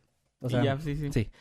Eh, de hecho, esto no quedó nada más así. Eso debe ser algún tipo de evidencia, dijo. Sí, nada, Tenemos muchos supuestos y conjeturas. Tristemente este caso, o sea, es muy lamentable lo del niño, pero lo- todas las consecuencias son horribles. Aquí llegamos a otra parte muy fea. Ella se reportó que debido al, impacto y estrés que le causó todo este asunto, eh, había tenido, había colapsado y había tenido un aborto espontáneo, perdiendo a uno de los bebés, a uno de los gemelos. Por su parte, Jean-Marie, debido al tiempo cumplido en prisión provisional, esperado un juicio y una suspensión parcial de su condena, fue liberado en diciembre de 1987, apenas habiendo pasado dos años y medio en la cárcel. Finalmente, Christine Villemont fue absuelta de los cargos el día 2 de febrero del año 1993. Eh, ahora, ahí termina la parte de la historia en ese momento, pero hay eventos posteriores que vale la pena mencionar del caso. En el año 2000, por ejemplo, el caso fue reabierto para permitir una prueba de ADN. Era un sello usado para enviar una de las cartas, pero las pruebas no fueron concluyentes. Luego, en 2008, en diciembre de 2008, un juez ordenó la reapertura de este caso tras una solicitud de la familia para permitir una prueba de ADN de la cuerda que había sido utilizada para atar al niño, entre otras cosas. Pero esto tampoco fue concluyente. Ahora, en 2013 ocurre lo mismo, cuando se obtuvieron otras pruebas no concluyentes entre la ropa y los zapatos del pequeño. Del pequeño.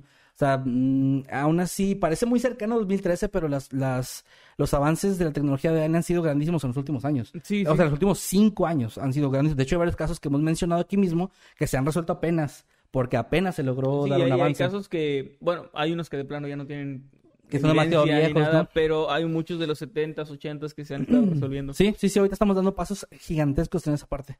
Y bueno, años después, el 11 de junio de 2017, Jan Michael Lambert fue encontrado sin vida. El juez, el juez que hizo toda esa parte rara donde mm, hizo pública la- a la testigo y todo esto, ¿no? Él cometió suicidio y en la carta de despedida que dejó hacia un periódico local aseguraba que uno de los motivos principales era la creciente presión social resultante de la reapertura de este caso. O sea, se suicidó porque estaba el caso reabriéndose Qué raro. rarísimo. Apenas días después, el 14 de junio de 2017, el, pasio- el caso perdón, parecía que daba un paso más, ya que en base a nuevas pruebas y un análisis de escritura a mano otra vez, las autoridades detuvieron a tres personas. Tres personas que tenían la misma caligrafía. Par- pues sí, parte de, de todos ellos parte de la familia Bileman. La tía y el tío abuelo de Gregory, Marcel y Jacqueline Jacob, y otra tía viuda de, Mi- de Mikkel, el que había recibido la llamada del cuervo el día que el niño fue asesinado, quien murió en 2010, de hecho, este hombre. La carta en cuestión estaba fechada el 17 de mayo del 83 y la letra coincidía con la letra de Jacqueline. Su hija Valerie declaró que su padre espiaba la casa de Albert y Monique Villemin, los padres de Jean-Marie, y también afirmó que el día que Gregory murió, él los llamó en repetidas ocasiones para obtener noticias del caso como si estuviera muy ansioso, pero no triste. Ok. Sin embargo, Jacqueline tenía una coartada sólida y tanto ella como Marcel invocaron su derecho a guardar silencio. Por su parte, la viuda de Mikkel fue puesta en libertad por falta de evidencias en su contra. Simplemente no, no hubo nada ahí. Durante todo este tiempo, Muriel Ball, la chica de 15 años que había declarado y que luego no, fue arrestada y estuvo detenida durante 36 días hasta que finalmente fue puesta en libertad, al igual que el resto de los detenidos. Patrick Fibry, que era un primo de ella, declaró en ese momento a la, prensa que la familia de Muriel había abusado físicamente de ella para hacerla retractarse de su testimonio contra Bernard, algo que ella seguía negando rotundamente, pero él dijo haber sido testigo de esto.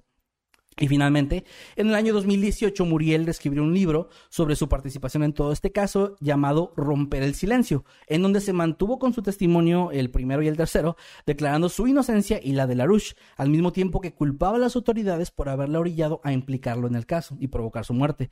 También negaba las acusaciones de su primo, acusándolo de mentir sobre los motivos que la llevaron a ella a retractarse de sus declaraciones iniciales. De hecho, en 2019, y el último de la historia, ella fue acusada de difamación por Patrick, por su primo, quien presentó una denuncia ante la policía por esta, por decir en el libro que él era un mentiroso, cuando él fue testigo supuestamente de esto. Y eso es algo que no sé en qué quedó, o si sigue en pie, pero este caso, sorprendentemente, del año 1984, sigue hasta cierto punto vivo, sigue sin resolverse, y aunque la mayoría de las pruebas se apuntan directamente a Larouche, por muchas cosillas hay que coincidían, la, la gente que lo vio, este, el- lo de Muriel, que está súper raro, y todo esto, pues sigue sin ser eh, oficialmente el, el asesino Sí. y sigue sin saberse quién fue. De hecho, el cuervo, en una de sus últimas cartas, eh, antes de la muerte del niño, había afirmado burlonamente que nunca lo iban a encontrar, y se lo está cumpliendo, porque no se sabe realmente quién fue. Y ese es el final de esta historia. Ok, muy anticlimático porque no hay nada, o sea, es como un, un Un final montón que de giros raros, acusaron a la mamá. o sea, bueno, terminó en demandas de difamación del primo de una testigo, o sea, el, el juez encargado del caso originalmente cuando se reabre se suicida. O sea, es... ¿Qué chingados pasó? Me- Ah, o sea, siento que sí hay como una información ahí que varios tenían, obviamente, pero... que no, no se tiene al público, ¿no? Pero ¿por qué tanto miedo de, de decir algo? No sé. Está, Está, muy raro, está muy raro. Me gustó mucho este caso por todas esas cosas extrañas de giros. De hecho, literalmente lo encontré en un post que decía cuáles son los casos que tienen los giros más interesantes. Y el güey que comentó este caso dijo, empezó a contar la historia rápido y dijo, Ajá. ¿son suficientes giros para ti o le metemos más? Y dije, sí, no jodas, es demasiado. O sea, Sí, es demasiado. e- incluso hay una persona que comentó por ahí, ¿cuándo un caso tan horrible como la muerte de un niño tiene consecuencias todavía peores? Se murió otro niño no nacido, el, el aborto. Sí, se el- murió LaRouche, que a lo el mejor juez se suicidó. El juez se suicida, está en la cárcel el papá por asesinato, la mamá este, también es acusada. O sea, ahora la familia, tíos, abuelos también ahí andan implicados. Está, está horrible, está... Es demasiado. Es demasiado, eso destruye a una familia y, y yo creo que no sé cómo le hacen para seguir viviendo porque está cabrón, o sea, vivir con eso debe ser algo horrible de tantas cosas recordándote constantemente y sin que haya un responsable real de la muerte del niño está cabrón. Pero bueno, ahí queda el caso, ojalá que les haya parecido interesante, a mí me gustó mucho. Y Muy coméntenos caso, qué opinan, si saben algo más. Hay, para cerrar ya todo, hay un documental de Netflix que tiene cinco partes, cada una de más de una hora que no alcancé a terminar de ver, la verdad, pues fue mucho. Las quería terminar de ver, pero no, no, no me dio tiempo. Que está muy interesante y tiene también otros detalles más. Ya ven cómo son los documentales, te van con entrevistas, ahí, Sí. ahí vienen fragmentos de las, de las cartas, vienen fragmentos de las llamadas, por si lo quieren ir a escuchar, declaraciones de la policía, etcétera, etcétera, etcétera, que pues es parte del caso, pero pues se, se alargaría demasiado si traigo todo eso. Entonces, si lo quieren checar, ahí se los dejo. Se llama Gregory, así se llama en, en Netflix, y lo pueden ir a ver si gustan. No es Muy bien. publicidad. Muy, muy buen caso. Muchas Gracias. gracias, por haberlo traído. Gracias, gracias. Un- muy buenos los, los casos entretenidos de este Noctámbulo 100, que es el hashtag Noctámbulo 100 a En Twitter. Ahorita checamos cómo va todo eso. Sí, vamos leyendo por lo pronto los superchats para agradecerle a toda la gente que se tomó ahí el tiempo de mandarnos eh, pues algo ahí. Gracias, chicos. Empezamos con. ¿Ven qué yo. Voy, voy, voy, me est- estoy entrando. Voy yo entonces. Jenny Moreno nos mandó 20 dólares. Muchas gracias, Jenny. Y dice: Hola, otros, otras solos Jenny y Mika. Otra vez viéndolos en vivo. Ahora mi mamá presume el rington de Mundo Creepy. ¡Qué chido! Ah, mira. Saludos desde el centro, California. Me encanta escuchar sus historias mientras manejo camino al colegio. Pues Jenny, muchas gracias a ti, a Mika y a tu mamá también, que por estarnos apoyando. Gracias de verdad por la aportación también y qué bueno que les, que les siga gustando el contenido y que el rington, qué chido. No me puedo imaginar Muy estar bien el rington de alguien. Qué chido, la verdad que qué padre. Gracias. Un abrazo. Muy bonito. Y gracias también a Cylon que nos manda 20 pesitos. Dice, número 100, qué emoción. Los amo. Muchas, muchas gracias, Cylon. Aquí nos manda otro superchat también de, de 20 pesitos. Dice, esta noche, el picador criminal mutilador. Que por cierto, ese es el nombre del capítulo, por si alguien quiere ir a verlo de West Sí. Esponja y Nosferatu. Es un gran capítulo y es un Muy gran bueno. final. Muy bueno. Eh, también acá Dante Maker nos deja una super membresía que está cumpliendo 19 meses. Y dice, tal vez Ucrania estaría bien si alguien no se hubiera metido con el esposo de su mejor amiga. Y gracias chicos por todo en este último, en este su último Noctámbulos. Dante se, se adelantó. Se adelantó un poco ahí. Te dije que tenía derecho. Se eh. adelantó un poco. Eh, tiene su derecho de habitante inmortal. Ahorita hablamos de eso. No se espanten, no se espanten. Ahí vamos, ahí viene la explicación. No se espanten. Eh, Román J. Suena bien. Román J. Es el último gracias. porque es el más reciente. Sí, sí, es por eso.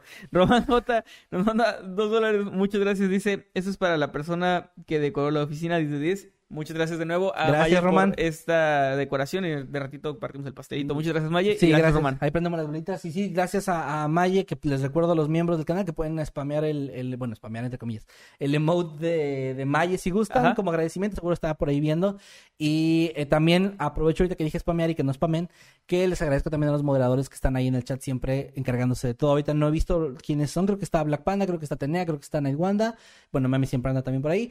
Pero gracias chicos por su cariño y su apoyo, los queremos mucho. Sí, me faltó alguien, perdón, ando, como estaba acá en el tema, no, no estaba leyendo todo. Muy bien, Eh, también acá alguien con el usuario, soy yo. Nos mandó 20 pesitos, muchas gracias. Y dice, gracias por acompañarme como Cenicienta y una carita feliz con lagrimita. Pues gracias a ti. Eh, y un abrazo, qué bueno que te pudimos acompañar, que estés muy bien. Gracias también a Nacha Creepy, que ya tiene 19 meses como habitante inmortal. Dice, vengo a relajarme después del estreno del último cap de L- Ladybug, ya que valió todo Cheto Hell. Cabrón, ¿qué pasó? No es para nada... ¿Cómo? De niños. No es para nada de niños. Es una serie, pues supone que infantil, pero de esas que luego tienen tramas más complejas. y así. Ajá. Y pues, Nunca, ¿quién nunca la he visto, eh. Yo creo, vi... creo que he visto capítulos sueltos. Yo vi uno que otro porque mi hija un tiempo le gustó, pero luego ya no. Ah, bueno, ya ves que agarran los niños como sus etapas. Sí, sí, sí. Entonces, sí, no sé. Pues saludos Nacha Creepy, lamento Nacha. mucho lo, lo de Ladybug. sí. También acá Cabra- Cabraveja Elegante nos manda su membresía de 19 meses. Gracias, muchas gracias. Y dice, felicidades por los 100 capítulos. Yo digo que para la siguiente temporada Emanuel se vista de taco al pastor y Kevin de Boy. es, es buena. Es Es buena. una gran, es una gran, la verdad, sí está chida. es un- pero, ¿sabes qué? Me he dado cuenta cuando intenté venir de Doctor Simi y del La Botarga, que conseguir trajes o disfraces así de ese tipo está muy difícil. Sí, por alguna razón, ¿verdad? No sé, a lo mejor es por la ciudad, aquí no es tan común, a lo mejor una ciudad grande sí, pero bueno, acá no. Pues sí. Pero bueno, Cabraveja, un abrazo también, que estés bien. Un abrazo y gracias también a Clippy que nos manda 100 pesos. Muchas, muchas gracias. Dice, ¿por qué tan elegante, Homero? Felicidades, hoy sí pude verlos en vivo, muchachos. Saludos al equipo de Mundo Ah, Creepy. muchas gracias. Muchas gracias, Clippy. Qué bueno, sí, Clippy, ya tiene rato que no veíamos por ahí que andabas ¿Sí? ahí en el chat. Supongo que por el cambio de horario fue cuando lo notamos. Pero qué bueno que pudiste, gracias por acompañarnos y un abrazo y sobre todo gracias por No, el, el que sigue. Dice acá, Jesús Mercado nos manda 20 pesitos y dice, meme cumpleaños, no hay pastel. Episodio 100, pastel. Pastel. A ver, en mi, en mi A defensa, ver, sí hubo pastel para meme, pero no. pero no estaban, ajá, en mi defensa. Y además en mi defensa soy un pésimo amigo, ¿verdad? Sí, Sí, somos. somos. Sí somos. Sí, somos. Bueno, Gracias a te amamos Miguel, mucho, meme. Miguel Espinosa por su super chat de 20 pesitos. Dice, feliz directo eh, número 100, chicos. Y Gracias. muchos emojis ahí de, de festeja- Ah, gracias, festejamiento y festejación. Gracias por, gracias por estar con nosotros, chicos. Ah, de verdad que estar aquí festejando con nosotros es muy lindo. Es como una gran fiesta en la que no los podemos ver aquí, pero estamos Pero aquí juntos. están. Eh, ¿Sabes qué estaría chido? Algo que yo he visto que hacen de repente, bueno, nuestros compañeros, eh, colegas de leyendas, que nos mandan un saludo, Saludos. hacen eso a veces, este, y otros eh, podcasts similares han llegado a hacerlo, de que cuando van a un evento en el que, pues, participan en escenario y todo esto, de repente hacen como mini versiones de sus programas. Estaría Sí, con madre que eventualmente llevemos mini noctámbulos como parte de un show. Porque sí me encantaría ver a la gente ahí en vivo platicando con nosotros de eso. está Pero bueno, increíble. también Persephone nos manda un superchat, gracias, mil gracias, de 129 pesitos. Y dice, episodio 100 de Noctámbulos, corazoncito. Los oigo siempre mientras hago tareita. Muchas felicidades, chicos. La decoración está increíble. Gracias, Maya. Y otro corazoncito. Persephone, muchas gracias. Este, pues gracias, Gracias. por todas las palabras bonitas. Y estoy seguro que Maya lo va a apreciar también mucho. Un abrazo. Emu Pepsidente, muchas gracias, nos manda cuatro mil eh, pesos chilenos. ¿eran? Eh, mm, sí, pe- pues, chilenos.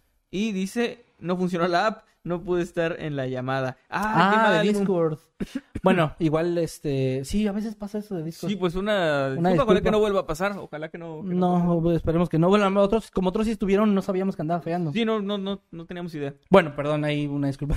y también acá un agradecimiento a CJ Félix, que se está uniendo como habitante inmortal y ya tiene algunos meses porque tiene uno de los insignias de varios, de varios mesecillos. Entonces, CJ Félix, gracias por volver a entrar acá con las membresías. Te lo apreciamos muchísimo.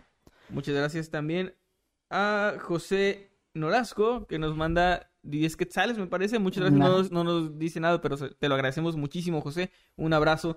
También a Jesús Mercado, que nos manda 20 pesitos. Dice, la semana pasada que falló la transmisión Nosferatu. Nosferatu. Estaba ahí en, Nosferatu. ahí en la entrada. Sí, ahorita no, ahorita Pero no, no estuvo modem. Con el modem, sí, ándale. Ahorita no estuvo fallando, afortunadamente. Al inicio como que andaba Parece que- queriendo, pero, pero antes de que entrábamos a cámara, pero bueno, no. Gracias, Jesús. También a Hayes Est, que dice, Kevin debería darnos una demostración de rap.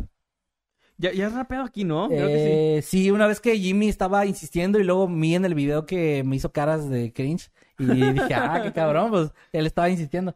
Pues perdón, pero no, ya me da pena, ya miren, a mis años, ya me da pena. Ah, si no me van a hacer un corrido a mí porque soy muy culo. sí. Gracias a... Pero a- ok, sí, un abrazo. Ah, a ver, ¿qué tal es el, el rap? ¿Cuál es el rap que se va Mero? Ah, no me acuerdo cómo va. El Jimmy era- Carter tiene carácter, pero dice otra Era cosa antes. Scooby-Doo, me habla de tú. tú. Jimmy Carter tiene carácter. Ahí está su rap. Ahí está su rap. Ahora sí. No vuelva a hacer eso, por favor. Ahora Isaguirre nos manda 20 pesitos, muchas gracias. Dice, Oli desde Tampico. Felicidades, 100 a por más caps. Muchas, muchas gracias. Saludos hasta Tampico. Saludos, Que- qué bonito que están. que es de Matamoros, Tamaulipas. Estamos, estamos relativamente cerca. Ahí estamos cerquita.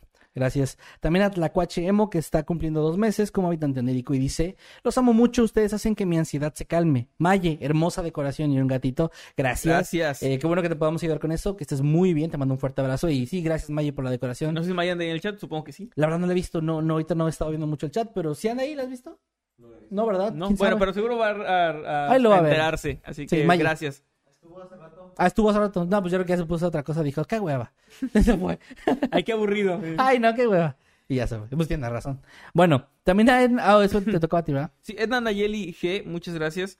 Nos manda 20 pesitos, dice feliz episodio número 100, nos manda un corazoncito azul. No manches. Y luego pone hashtag noctámbulos por siempre. qué Ese bonito. fue el que, que salió en el, el primer aniversario. Ajá, qué bonito. Hashtag Noctámbulos por siempre. Qué bonito. Gracias, Edna. Me hiciste recordar ese momento. Estuvo muy bonito. Eh, y bueno, muchas gracias por su pecha también. Acá también a Donovan Armando Peralta Marroquín, que nos deja 10 quetzales. Y no nos agrega ningún texto, pero Donovan, un abrazo, carnal. Que estés muy bien. Que estés muy bien hasta, hasta donde andas. ¿Vas? Sí, también gracias a Sandra Xiong que nos manda 50 pesos argentinos y dice felicitaciones por el episodio 100 y muy bonita la decoración Maye, 10 de 10. Ah, sí, muchas gracias, Sandra. Un abrazo. También acá Oscar Pimentel, que nos mandó 50 pesitos. Gracias, Oscar. Y dice, muchas felicidades, bizcochos. Amo Nosferatu, el vampiro demonio. Agradezco los temas interesantes que traen cada Noctámbulos. Éxito con los cambios. Muchas Gracias, gracias, Oscar. Oscar. Lo agradecemos bastante, carnal. Y que estés muy bien. También un abrazo. También a Vanessa Leal que ya tiene 13 meses como miembro de como habitante inmortal. Felicidades por su episodio 100, chicos. Son grandes, sigan así. Le mostré a mi papá su video de Portugal, él es de ahí y le encantó. No, ah, mira qué bonito. Qué chido. De hecho, eh, pues sí, es algo que no había pensado. Si ustedes tienen familia, eh, pues, o son del país donde estamos hablando leyendas y eso, estaría muy chido que se lo muestren a sus papás, a sus abuelos, porque probablemente conozcan esas leyendas. O no, o, que o también no está las chido. conozcan y, y digan, oye, yo. Uno de los comentarios, ahí, o sea, sabía". fíjate, uno de los comentarios más chidos que nos pueden llegar a dejar de repente, o sea, personalmente hablando, que me gustan, que me llenan muy cabrón, es cuando alguien nos dice, no manches, yo soy de X país Ajá. y no conocí esas leyendas, porque se siente bonito como decir, estoy, o estamos indagando en su cultura Sí. y mostrándoles cosas que a lo mejor ellos por X y razón no se habían enterado y está padre, es algo muy Por- bonito. Por cierto, aprovecho para disculparme por cada vez que pronunciamos mal el nombre de alguna ciudad o algo. Es un poco difícil cuando pues no eres de ahí y Sobre de todo en otros idiomas, Portugal, por ejemplo. Sí, de repente hay, hay ahí pues nombres de ciudades. No es eso. falta de respeto, es más ignorancia y pues que no tenemos tanta... No somos Sí. políglotas. Tratamos, tratamos de pronunciarlo lo mejor posible, pero pues Sí. es, es difícil. Gracias, Vanessa. Un abrazo. Y también a tu papá. Pili Swifty nos manda 2.500... Eh, son pesos chilenos, Pesos ¿no? chilenos, ajá. No eran pesos chilenos. ¿No? ¿Qué era? ¿qué era? Ah, colo- colombianos, ¿no? Era... ¿No era COL? No, COP creo que era... Bueno, a ver si no la era, quedamos. era Bueno, nos mandan 1.500 Colones pesos chilenos, aquí estoy seguro. Que- ah, los soles Ah, peruanos. ok. Pero ese no... Bueno, aquí sí, perdón, perdón. Llevamos 100 capítulos y no nos hemos aprendido esas cosas. Güey, no. Aquí los veo mientras termino de preparar mis clases para mañana. Felicidades a todo el equipo y vamos por 100 capítulos más para nuestro deleite un corazoncito azul. Y claro, Pili, pues sí, nos encantaría estar aquí unos Sí. 500 más. Acá en Octámbulos desde, desde el geriátrico. Sí, sí, sí. Estaría muy bueno. Estaría Es chido. que las historias de terror y eso nunca se acaban. No, y sabes que hemos, hemos bueno, tú, no- tú sabes, pero para la gente, algo que hemos platicado Emanuel y yo muchas veces que la gente nos llega a decir, y pues con justa razón, de que oigan, y, y se ven haciendo esto en 10 años, y se ven haciendo esto en 20 años, y a veces pienso, no por, no por ego, o sea, no lo digo de esa manera, no. pero pienso, no por, pienso no por. No, no, no lo digo por ego, pero pienso que a veces, por ejemplo, yo he llegado a hacer contenido de humor, por ejemplo, en mis canales, los- mi primer canal de, de, home- de comedia, y siento que a lo mejor es algo que puedes ir cambiando tu comedia o hasta te vas para sí. otro rubro así. Pero depende qué hagas, hay cosas que si dices, no, pues sí me va haciendo a los 40. Y hemos hablado de que realmente nosotros a los 40 o a los 50, narrando historias de terror, es hasta más interesante. Es que creo que sí, en, en lugar de perder eh, esencia, siento Te- que tienes te, más, te ¿no? van creyendo más, ¿no? Ajá, como que no, pues este viejona de saber algo. Sí, él tiene experiencia. Sí, Sí, está chido. No, no estoy diciendo que vamos a estar ahí hasta los 50 haciendo esto porque no sé. No, quién sabe. quién sabe. O siempre me van a gustar la historia de terror y a lo mejor por diversión siempre lo podríamos llegar a hacer, pero el punto es que si llegáramos, estaría chido. O sea, estaría muy cool estar aquí. Muy, pues muy sí, chido. Hablando de eso, y no diría cool, diría chido. Que- coral. Sí, coral. Gracias a Nani, que le damos la bienvenida como habitante infernal. Muchas, muchas Nani, gracias, muchas Nani. gracias. También gracias a Patricia Jara, que nos manda 3.900, esos son pesos chilenos. Sí. Felicitaciones por estos 100 episodios, nos dice. Excelente trabajo, chicos. Ay, gracias, muchas Muchas gracias. gracias, Patricia. Un saludo y un abrazo para ti. Muchas, muchas gracias. También a Román J, que nos manda dos dólares y dice un saludo a Ramiro Emanuel Carrizales. Un saludo, Ramiro Emanuel Carrizales, para ti, de parte de Román J. Muchas gracias, Román. También Luis Díaz, que está cumpliendo seis meses como habitante inmortal, nos dice, hay una película llamada La sombra del vampiro que cuenta la historia detrás de cámara del actor siendo un vampiro real. Así. Esto me asumo, lo, lo mencionó Luis Sí, antes, antes antes de que tú lo ah. dijeras. Estamos leyendo superchats como con un poquito de desfase, pero Luis, gracias. Es el tipo de detalles que mencionábamos siempre que ustedes nos Sí. pueden aquí. Y- Emanuel lo dijo, pero qué chido que lo mencionaste. Voy a ver la película y la verdad, yo creo que está, o sea, por lo que vi, creo que me va a gustar. Así Yo también- También recomiendo que la vean sin haberla visto. Sí, vayan a buscarla. Y busqué bueno que puse también el nombre ahí porque Manuel lo mencionó, pero ahí está ya de nuevo por si se- nos acordaban, La sombra del vampiro. Gracias, Erika Esquivel, que nos manda un super chat de 20 pesitos. Gracias, Eric. Gracias, Eric. Un, Un abrazo. abrazo. para ti. También a Ángel Raúl García, Rami- ah, García Ramírez, ¿sí? Es un primo. Sí, es lo que estaba pensando. Que nos manda 50 pesitos. Dice: Me encanta su podcast. Podrían felicitar a mi esposa por su cumple con voz de locutor. Así ella lo usará de rington. Mira Qué también. chido. Se llama Jenny y es fan de Mundo Creepy. Muy bien, vamos a, entonces a felicitar, a saludar, perdón, A Jenny. a Jenny. Espera, ¿es por su cumpleaños? Sí. ¿Qué tal? Buenos días, tardes o noches. Los saluda su amigo Nightcrawler. Y su amigo Masketman. Y esta es una felicitación muy especial para Jenny, que es su cumpleaños. Pásatela muy bien, come muchos dulces y sobre todo pastel que te traten bonito. Pásala bonito. Sí, ya no. Eres pésimo güey, con la parte Soy final. muy, soy muy malo. sí. Un abrazo, un abrazo. Eh, gracias también, Ángel Raúl. Un, un abrazo y pues, supongo que somos familia o algo, porque bueno. Me acabo de topar con un- una persona que comentó en el canal, no me acuerdo en qué video, y lo guardé, eh, que se llamaba Kevin García Ramírez. Wow. Así. Y pues Wow. no, no soy yo. Bueno, Pues yo, yo ya tengo ahí varios Emanuel Morales que, También que hacen sí. música. Saludos a todos ellos. saludos a todos los García Ramírez y a todos los Kevin García Ramírez y a todos los Kevin Eduardo García Ramírez, que eso ya está cabrón, pero también saludos. Eh, ¿Vas tú o yo? Tú. Mis piernas y tu collar, dice, y nos mandó un super chat de 100 pesos. Tengo que leer un libro que me van a evaluar mañana en la universidad, por lo que no estaré interactuando con el chat, pero los oiré en vivo. Solo quiero un beso de Manuel o un pedazo de pastel. ¿Ok? Va un beso. Porque el pedazo de pastel no podemos, No podemos. mandarlo. Bueno, Y, podríamos, Oye, pero güey, yo no acabé la universidad, pero mis piernas las van a acabar. Estoy muy Fíjate, orgulloso, estoy muy orgulloso de mis está. Piernas. Sí, sí. Yo, yo, soy, yo sería un iletrado Y de si te amputan una, te va a esperar en el cielo. No, que A no menos se- que haya no, sido mala. No, que no se emputen, que estén tranquilos. Ah, sí, cierto. No, no, no. Bueno, gracias por el superchat de... Gracias a Fernanda Almeida también, que nos manda 10 euros. Muchas gracias. Dice, Gracias. muchas felicidades en este programa 100. Ah, gracias, Fernando. Un abrazo, que estés muy bien y gracias por estar acá. Gracias también a. Han Luna, que nos manda 50 pesitos. Dice, felicitaciones por el episodio 100. Un corazoncito. Siempre los escucho en la oficina. ¿Me pueden hacer un recordatorio para hacer mi tesis con voz de narrador? Sobre. Venga. ¿Qué tal? Buenos días, tardes o noches. Los saluda su amigo Nightcrawler. Y su amigo Masketman, Y este es un recordatorio para Han Luna. Por favor, haz tu tesis. hazla ya. Deja de procrastinar. ¡Hazla! Muy bien. Eh, también Astrid Vázquez, que nos mandó 50 pesitos. Muchas gracias, Astrid. Dice, hoy es mi cumpleaños. Me gustaría que me felicitaran. Los sigo desde hace poco y me he hecho súper fan. Sigan así. Felicidades por su episodio 100. Claro Pues que sí, Muchas, Astrid muchas felicidades. Un, un, un saludo muy especial, un abrazo, que te la pases muy bonito, que te consientan. que Come muy bien. pastel. Come muy bien y pues feliz cumpleaños. Y toma agua. Feliz vuelta al sol. También acá Iri Ross nos mandó un superchat de 30 pesos y dice, ¿cuál fue el momento más gracioso para Mundo Creepy? Gracioso. Pues creo que el último, la última grabación que hicimos, o sea, la de ayer, Ajá, ¿qué pasa? eh, estuvo demasiado, o sea, hubo muchos errores y eso, pero estaba como muy random. O sea, no sé si gracioso como tal, pero siento que estuvo muy random. Y la anterior esa también, ahora que lo pienso, hubo mucho ruido. Sí, es que, es que sí da, pues obviamente lo- la gente que está con en la membresía que ve detrás de cámaras ya notarán que pasan muchas cosas que nos Bueno, hacen reír, que- pero tengo una que es mi top. Bueno, es que ayer ya me acordé que fue lo que pasó, ¿Qué pasó? que se me salió decir algo por ahí que no debí decir. Y, Ah. que, y que Eddie va a editar para que nos escuche lo ¿Para que, qué lo dije? que dije. Ahora la gente quiere saber. No, pues porque va- me preguntaron y fue. Fue muy. No es que no fue nada malo, pero es algo que se me salió decir y que.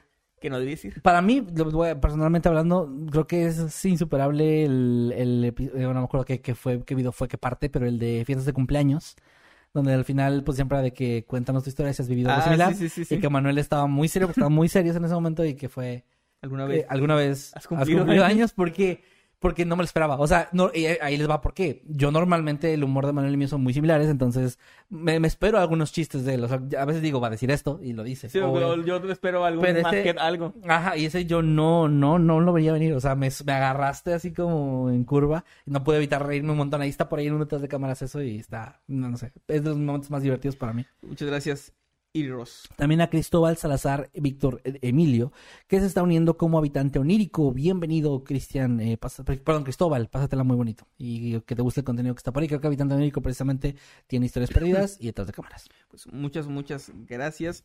También a los frijoles que Jimmy no se comió, que nos manda 100 pesitos. Dice, 100 episodios, 100 pesitos. Felicidades. Gracias. Hoy salí temprano para ver completa la transmisión. Ojalá cumplan no 100, m- más, muchísimos más. Un abrazo a todos y de nuevo felicidades, saludos. Ah, Muchas gracias. gracias. a los frijoles que Jimmy no se comió. Unos frijoles muy, muy, muy longevos. Reito. Muy agradecidos y muy rituales. Gracias. No, en serio, gracias por el apoyo. Qué bueno que no se los comió yo. Qué bueno que no se comió porque ahorita no sé dónde estaría o tendría otro nombre. Ajá. Bueno, también Oscar Pimentel que nos manda otro superchat. Gracias, Oscar. Y dice hashtag masket verde. Ah, ya, está porque te vistes de cierto color. Ya está por eso, güey. es que puse un tweet hace poquito de eso, de que para todo me hacen. Y luego, cuando puse ese tweet y lo compartí en Facebook así, me estaban mandando mensajes, pero un chingo de gente, o sea, varias personas de más que el quejumbroso. sí. yo me lo gané, yo me lo gané. Gracias, Más Oscar. que quejón. Más que el quejón. Eh, muchas gracias a Panza, Panzalili1906, que ya tiene 10 meses como habitante inmortal. Dice, hola chicos, muchas felicidades. Es la primera vez que les escribo y le podrían mandar un saludo a mi hija Shanat Flores con voz de narrador. Y gracias, Shanat Flores no, no comenta también aquí o lo estoy confundiendo. Bueno, creo que, bueno, no sé, pero vamos a mandar saludo. Muy bien. Hola, ¿qué tal? Buenos días, tardes o noches. Los saluda su amigo Nightcrawler. Y su amigo Masketman. Y este es un saludo muy especial para Shanat Flores, la hija de Panzalili1906. Muchas gracias por ver nuestro contenido. Un abrazo y que estés de lo mejor. Saludos.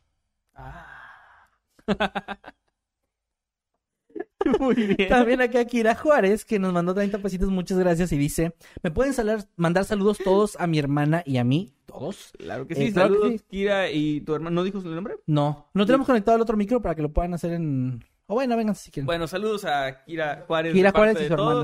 Y a su hermana, no sé qué Juárez, porque pues, es su hermana. Sí. Algo Juárez.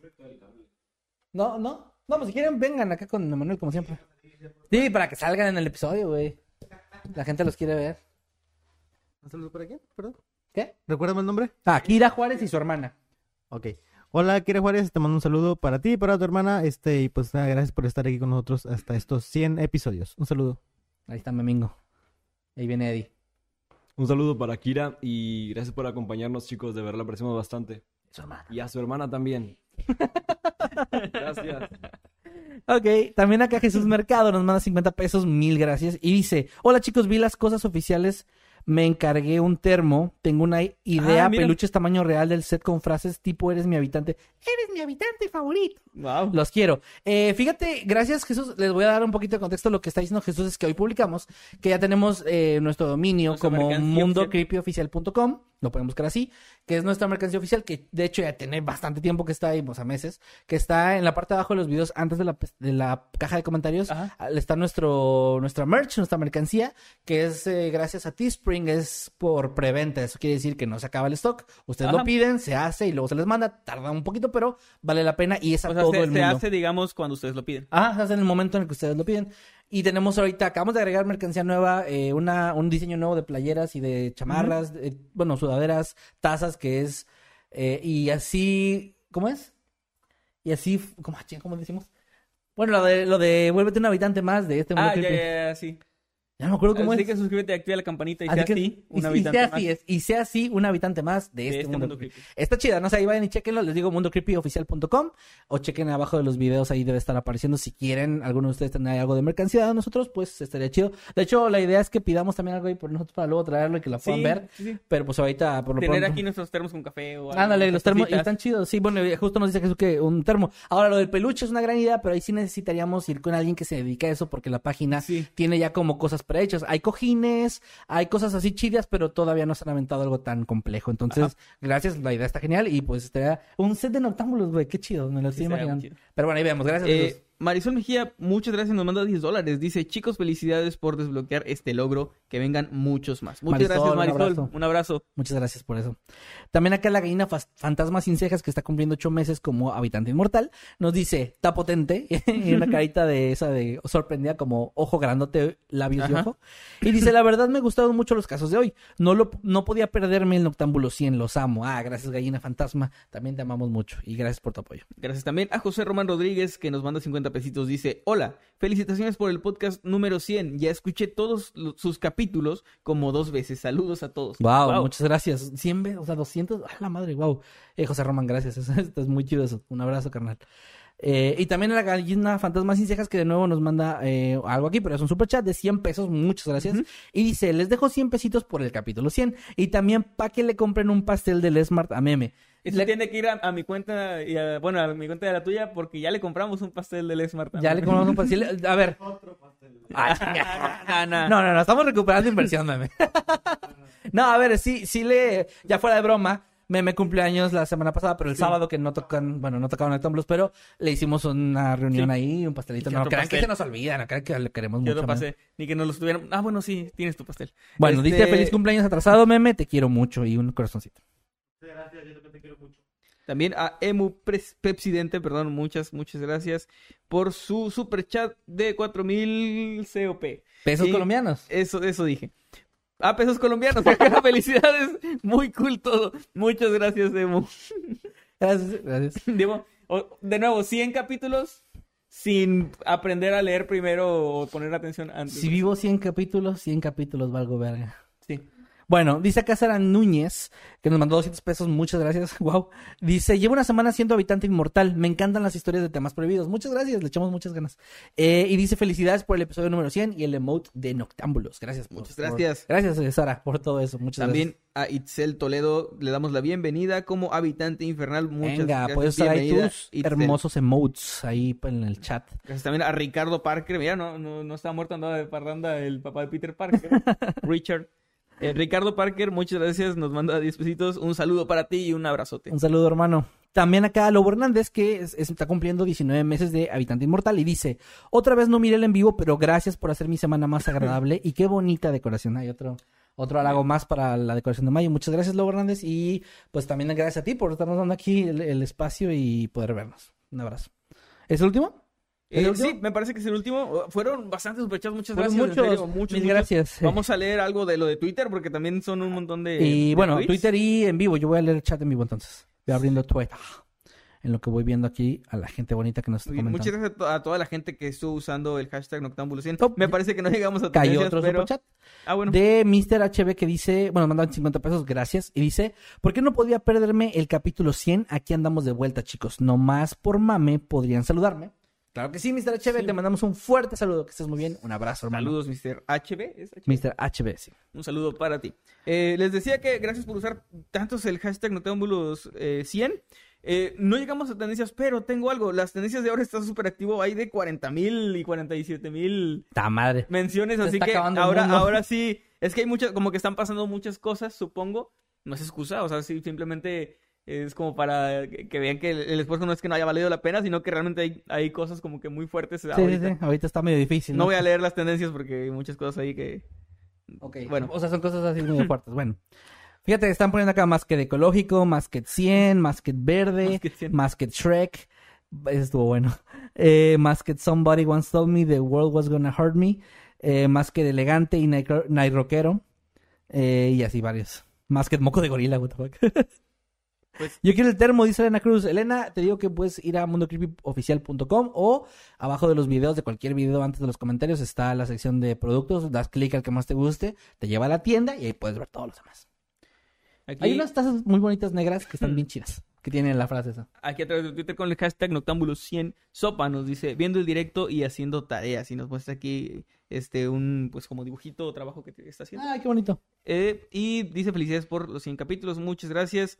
Si hubo 100 años, 100 años pienso en Eddie Secker, dice lo más, lo más turbo, así se llama el, el, el usuario. No, no, no, Este- eso es parte del mensaje. No, Ah, no, sí, no, sí, no, sí. es el Es usuario. es el usuario, Es el usuario, pero pues Eddie, este, ahí, está- ahí está el contacto. Ahí está, Eddie. eh. Eh, aquí yo ya no hago más, nada más dice, ahí está. Dicen acá, Kevin Limón, te quiero mucho. Más que Impostor, más que March. Y pues muchos, más que Marihuano. Gracias. Cosas normales, nos dice hashtag Noctámbulo 100. Hoy Eddie Secker está más precioso que nunca. Todo eso es el especial de Eddie Secker. al No, no importa cuándo le haces eso. Dice acá Plus 200 SMW. Saludos chicos, muchas felicitaciones por el episodio 100. Son muy grandes y buenos en lo que hacen. Gracias. Ah, por el episodio 200. Por cierto, muy bonita decoración. Gracias, muchas gracias. Qué bonito mensaje, en serio. No tengo Twitter, pues no pude usar el hashtag, dice Liz Valdez. No te preocupes, Liz, que acá con nosotros es mucho ya apoyo que estás dando. Gracias. Aquí Gray con el hashtag Noctámbulo 100 dice, no, como que el último Noctámbulo, si un meme de Michael Jackson No, confundido. a ver, ahorita, A ver, a ver. ¿Ya? ¿Explicamos de una vez o no? Pues yo digo que leamos un poquito más para que sea al final. Bueno, final, vamos ¿no? a leer un poco más. Para tenerlos Y aquí. teníamos, ahí- Para que no se vayan. teníamos pensado también como recapitular cosas de Noctámbulo, hizo, pero ya Yo vimos que, nos ya- duramos demasiado por los Sí. temas y los, los superchats Aparte, no, o también. sea, todo. nos están poniendo cosas, pero nos están poniendo otras No, también. se está entonces- poniendo muy, muy bonito todo Está este bien, está bien, está la bien. Era como una idea, pero no pasa nada. Más Eh, que te voy, a dar un mucho. gol- voy a dar un golpe de estado, dice lo más turbo, eh, con el gesto Noctámbulo 100. ¿Qué pedo? Saludos, por suerte. Buen Dice suerte, con suerte con el golpe de estado. Trinidad. Ah, pero como que dice que. Ah, bueno, Trinidad Alemán dice: legado de nuestros héroes, no me desampares ni de noche ni de día. Brittany Blogs dice: yo veré el video hasta que termine. Daniel dice: hola, ¿cómo andan? Acabo de llegar. Felicidades por los 100 podcasts, gracias. Y dicen acá: más que Wazowski, más que ensalada. Bueno, ya se agarraron conmigo. Sí.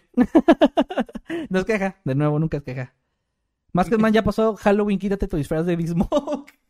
es la misma camisa, ya. Sí, la misma, alguien lo tenía que notar, alguien lo tenía que notar. Pero pues oiga, no un poquito el peso encima, o sea. Aquí Andy Dorantes también. Espera que como que el último. Hashtag Noctámbulo 100. Se va, asústense, asústense. El- Mr. Pato nos mandó un super chat de mil pesos chilenos y dice, esta es mi donación y felicitación por el episodio 100, Mr. Pato. Un abrazo, gracias por ese cariño. Tengo miedo, no me digan que es el último, dicen por aquí. Hay mucha gente ¿Y con eran eso, ¿eh? Muchas felicidades ¿Quién por el Noctámbulo dijo? 100. Este Dante, Dante. Hiciste Sí. lograste tu Hizo cometido. polémica. Vino a, vino a mover ahí el gallinero y se fue corriendo. Aquí Y Emma dice, ahí, ah. Eh, Emma nos dice muchas felicidades por el Noctámbulo 100. Aquí les dejo un regalito de- por ser tan buenos chavos y preciosa decoración. Mira, y Ay, es un dibujito dibujo, dale retweet, muy, muy, muy bonito. Aquí le voy a dar retweet Qué para que vayan y lo vean. Está muy, muy, muy bonito. Y eh, pues, a ver si no se me olvida, pero hay que ponerlo también para, para los, para videos. videos. Sí. Fíjate que acá me sacó de onda un poquito alguien que aguas con lo que dicen, ¿eh? Porque dice, muchas felicidades a Manuel y Kevin Maskedman por esos 100 años los- y los que vengan también. Como así, Laura. Martínez sabe algo. Laura Martínez Sabe sí, demasiado. Sabes demasiado. Es todo lo que voy a decir. Eh, y un abrazo. Ya son tendencia, preguntan, creo que no. se fracasó, muchachos, esta noche se fracasó. Me alegran el día, dice Miriam Carolina. Eh, mucho éxito siempre, gracias. Alan Urquieta dice: Felicidades por los 100 episodios. Es la primera vez que puedo verlos en vivo. No me podía perder el capítulo 100. Salúdenme. Alan, un abrazo, un saludo, bro. También acá Jesús Mercado nos dejó otro superchat de 10 pesos. Ya no nos agregó nada, pero gracias de nuevo. Muchas, muchas gracias. Más que el papá de Matilda. Soy grande, tú pequeño. Soy listo, tú tonta. Soy, soy, eres Cook, yo soy basado. Mis gustos son God y los tuyos ZZZ. Eh, el fantasma Dalia dice hashtag Noctámbulo 100, el juez era cómplice respecto a tu caso. Yo también pienso que tenía algo que ver, Sí, o ¿no? sabía algo. o Ajá, sea, está muy cabrón ahí que el güey tanto estuviera metiendo las manos para ayudar a, Ujú. la, a Larouche. Quién sabe. También acá dice, fíjate, nos hace una pregunta, una pregunta chida. El L and C dice, ¿cuál es el video que más les ha costado hacer?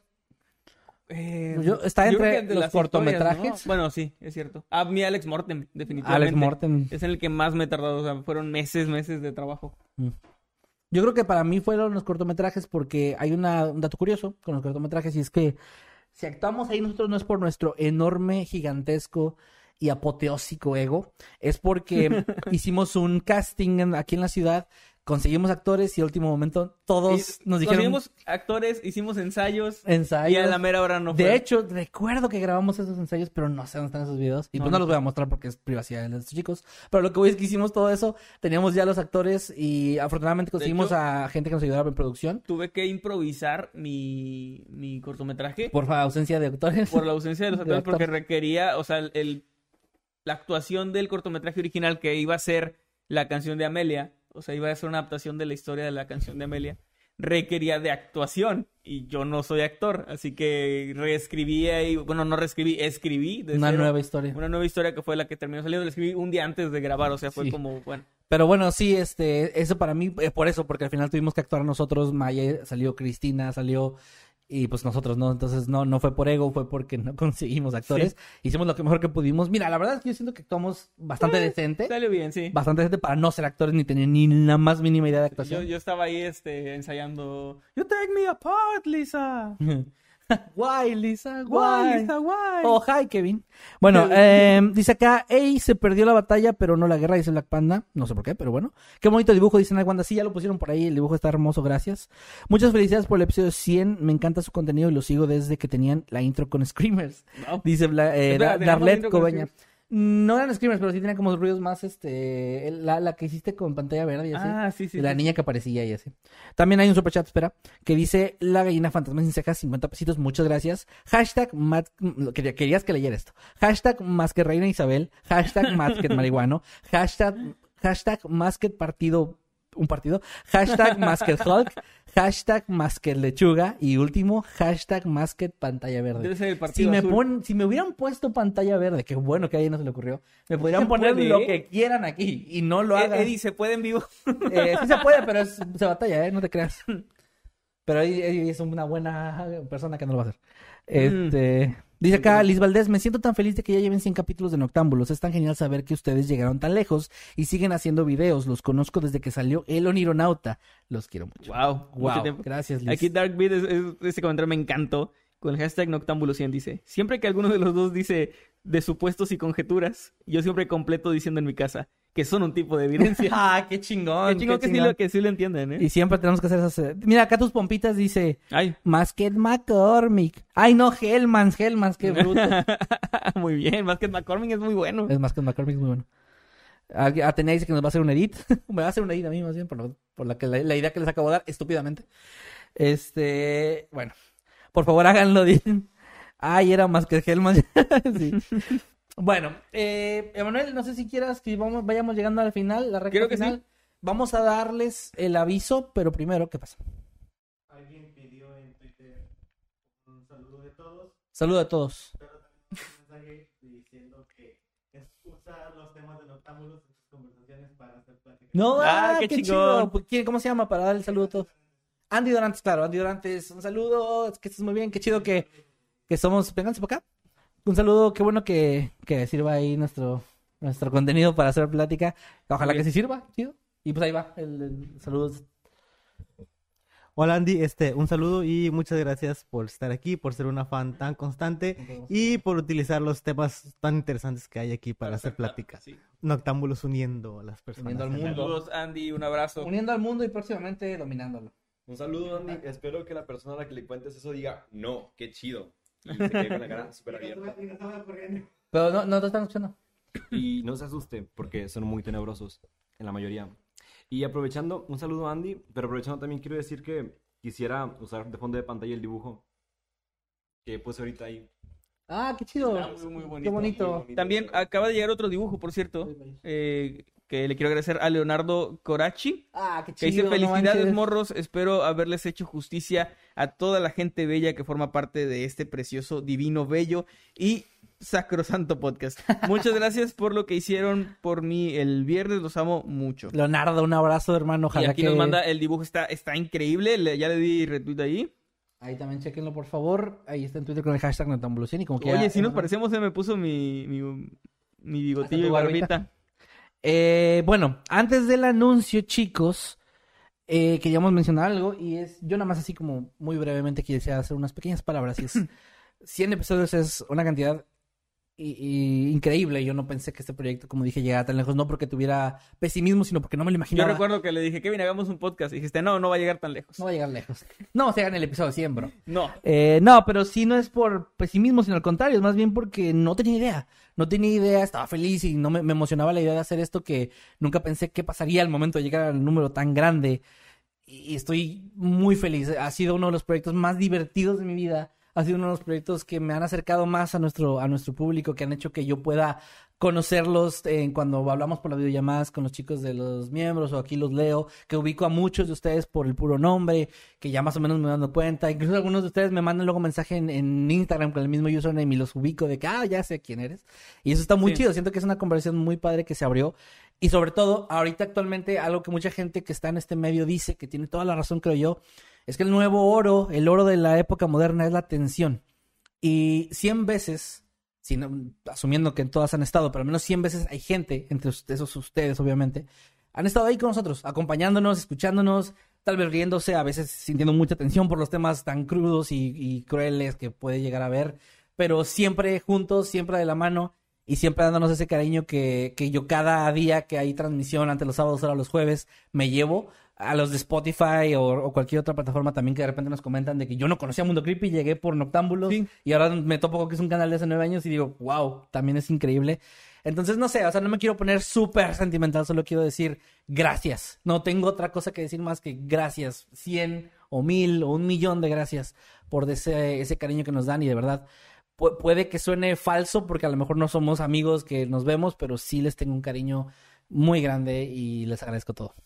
Pues mu- muchas gracias también, eh, o sea, a ti, a todos, la verdad, los que son parte de esto, a todo el equipo. Cuando empezamos con esto, o, al menos yo tenía en mente, pues la, la idea de juntarnos a platicar, a convivir un poco con la gente, a crear algo interesante, entretenido, divertido, sin saber cuánto iba a durar o cuánto, a dónde íbamos a llegar. Y me agrada mucho ver que se hizo una comunidad increíble, muy bonita y que ha crecido como a manera lenta pero muy fuerte. No sé cómo explicar eso. O sea, como Sí, que no. es una comunidad muy unida, muy cerrada de cierta forma, pero, pero se ha hecho muy, muy bonito todo. Y Sí. sí, la verdad no, no tengo no tengo palabras para decir lo que, lo que siento. Estoy muy, muy feliz de haber llegado hasta acá. Hasta este, el episodio 100. El último episodio de Noctámbulos de esta primera temporada. Que porque, eh, porque decidimos tomarnos un breve descanso. Pero- Sabemos que nos tomamos uno, va a ser realmente poco, pero eso. tenemos una gran razón. Ahí les va. Eh, no dividimos este programa en realidad en temporadas, pero vamos a hacer una temporada imaginaria que sería este, este Episodio temporada 100. imaginaria en 100, porque es un número muy bonito. Pero vamos a tomarnos un- unos, unas semanas, no sabemos exactamente cuánto, porque, perdón, porque este mes eh, Es tenemos varias grandes cosas. A ver, cosas. Vamos, vamos por, por partes. Se lo explicamos a los miembros del canal hace un rato en la llamada. Primero, yo eh, la próxima semana me voy a la Ciudad de México para grabar, terminar de grabar las voces, que es lo último que falta de mi álbum, mi primer álbum musical. Que por cierto, Que por cierto, hoy se estrena el, un tercer sencillo, tercer sencillo de mi carrera, digamos, que no es parte del álbum. Este es el tercer sencillo de una, a lo que he llamado la trilogía adolescente o de la, de la adolescencia, que son mis, de mis primeras tres canciones. No son literalmente las primeras, pero son de las primeras tres. Y que tienen como un ritmo y un sonido muy de pop punk de mi adolescencia. El disco tiene un sonido completamente diferente que va por la misma línea de, pues, de lo que me gusta, ¿no? Del rock y todo esto. Sí, claro. Pero es un sonido muy diferente. Entonces, hoy se estrena ese tercer sencillo.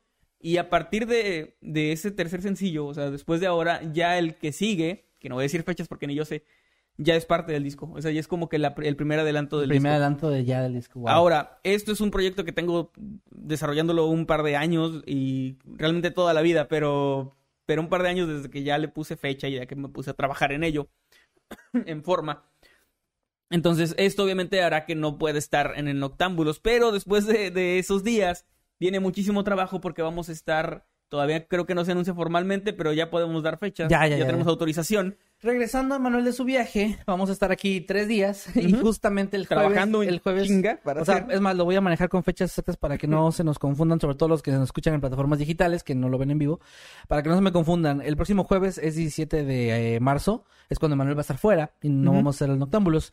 Luego el 24 vamos a estar en la mañana del 24, que también es jueves, viajando, llegando a Ciudad de México, porque fuimos invitados desde hace dos años, cuando la pandemia lamentablemente empezó, a la mole, a la convención de la mole que se lleva a cabo en Ciudad de México. Vayan y chequen si quieren la página de la mole o sus redes sociales. Mañana justamente jueves, eh, perdón, viernes 11 de marzo nos van a anunciar y nos van a, les van a dar ahí toda, toda, toda la información, pero pues los boletos son para toda la convención, ya pueden comprarlos si gustan. Y vamos a andar ahí, vamos a llevar mercancía, vamos a llevar cómics, vamos a llevar, eh, pues sí, mercancía nueva que no hemos sacado antes, vamos a llevar stickers que, que nacieron aquí en el podcast, también es algo muy bonito que me gusta, vamos a llevar cosas de Noctámbulos.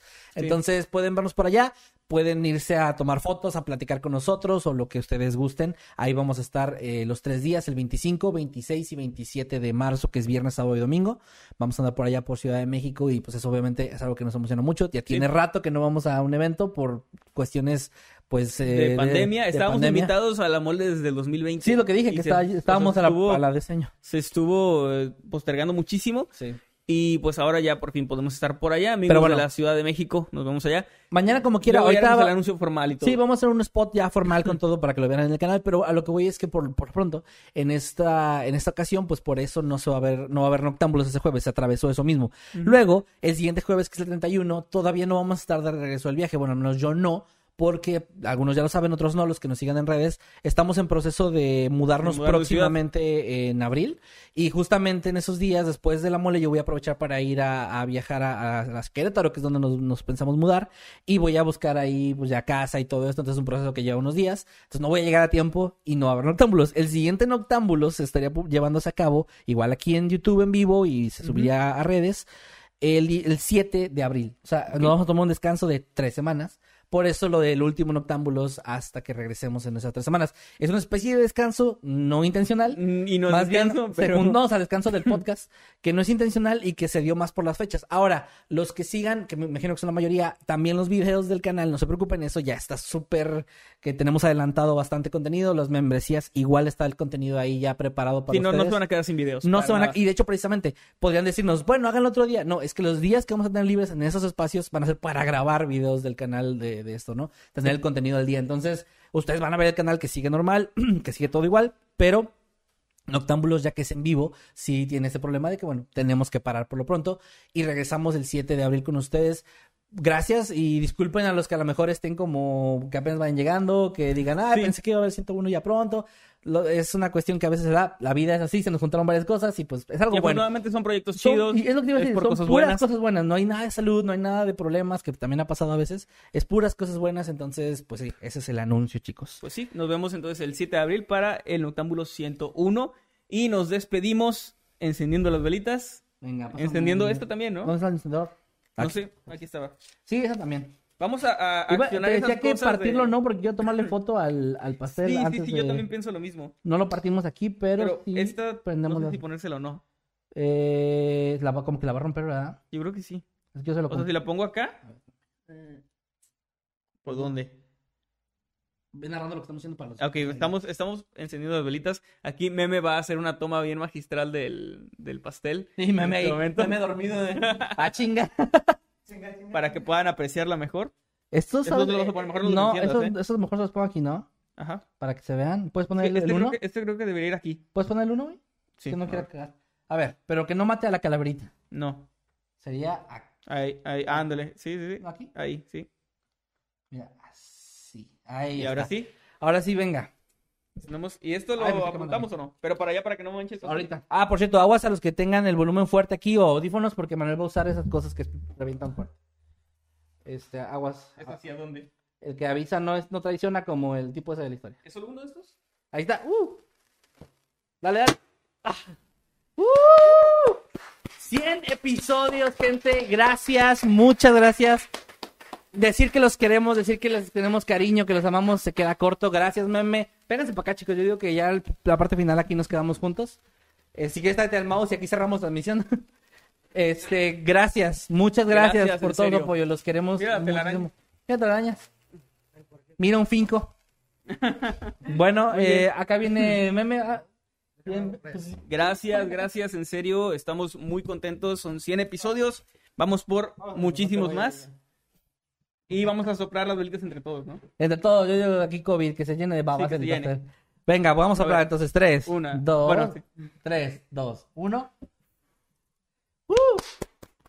Gracias. Gracias a todos. Cuídense mucho. 7 de abril. 7 de abril. 100, 101. Y 25, 26 y 27 de marzo en la Mole, en la convención La Mole, vayan a comprar sus boletos, chequen el canal, va a haber ahí el anuncio oficial de dónde vamos a estar y todo esto, Y en para que nos acompañen. punto de la medianoche de hoy eh, se estrena mi tercer sencillo, Cuando dejaste de soñar, se llama la canción. Lo encuentran en todas las plataformas digitales y se estrena el video oficial. ¿Está en YouTube como estreno? Se ¿Vas a estrena- estar ahí en el chat? lo voy a poner como estreno apenas, pero, eh, Pero- voy a estar ahí en el chat platicando y recibiendo ahí sus, eh, Ahí sigan a sus Emanuel en sus redes regaños de para... que qué porquería y así. Eso lo voy a estar leyendo ahí. Bueno, ahí sigan a Emanuel en sus redes para que puedan ver este el link y todo eso, lo búsquenlo. Sí. Eh, ¿Cómo te seguimos a ti en redes, Eddie? Eddie Seeker. ¿Ah, ¿Seeker? ¡Ah, su Siempre puta dije- madre, siempre! Seeker. Lo que, lo que aprende uno en el episodio 100, bueno. Las cosas que se enteran. ¿Meme? Meme en todos lados y en YouTube como meme. Seeker es como enfermador. Seeker. Enfermín. Enfermín. Enfermín. Bueno, Emanuel, ¿dónde sigue la Ahí me encuentran en todos lados como arroba Emanuel-Night y en YouTube como Emanuel Morales. ¿Y en Spotify? En Spotify como Emanuel Morales también, artista verificado. A mí me encuentran como arroba Kevin Maskerman en todas mis redes sociales. Gracias de nuevo por todo su apoyo y su cariño. Gracias por llenar ese chat en vivo de corazoncitos. Gracias a todos los, los eh, moderadores que estuvieron ahí el día de hoy. A todos los que hicimos, eh, hicieron la lucha porque hubiera tendencia, no se Gracias, no se pasa nada, los amamos y gracias por sus dibujos, bueno, gracias por todo. Eh, cuídense mucho y nos vemos el 7 de abril en otro Noctámbulos y nos seguimos viendo aquí en los videos normales y ya, cabrón. Y bueno, cuídense, bye, Adiós. Bye. adiosito. Eddie, bien.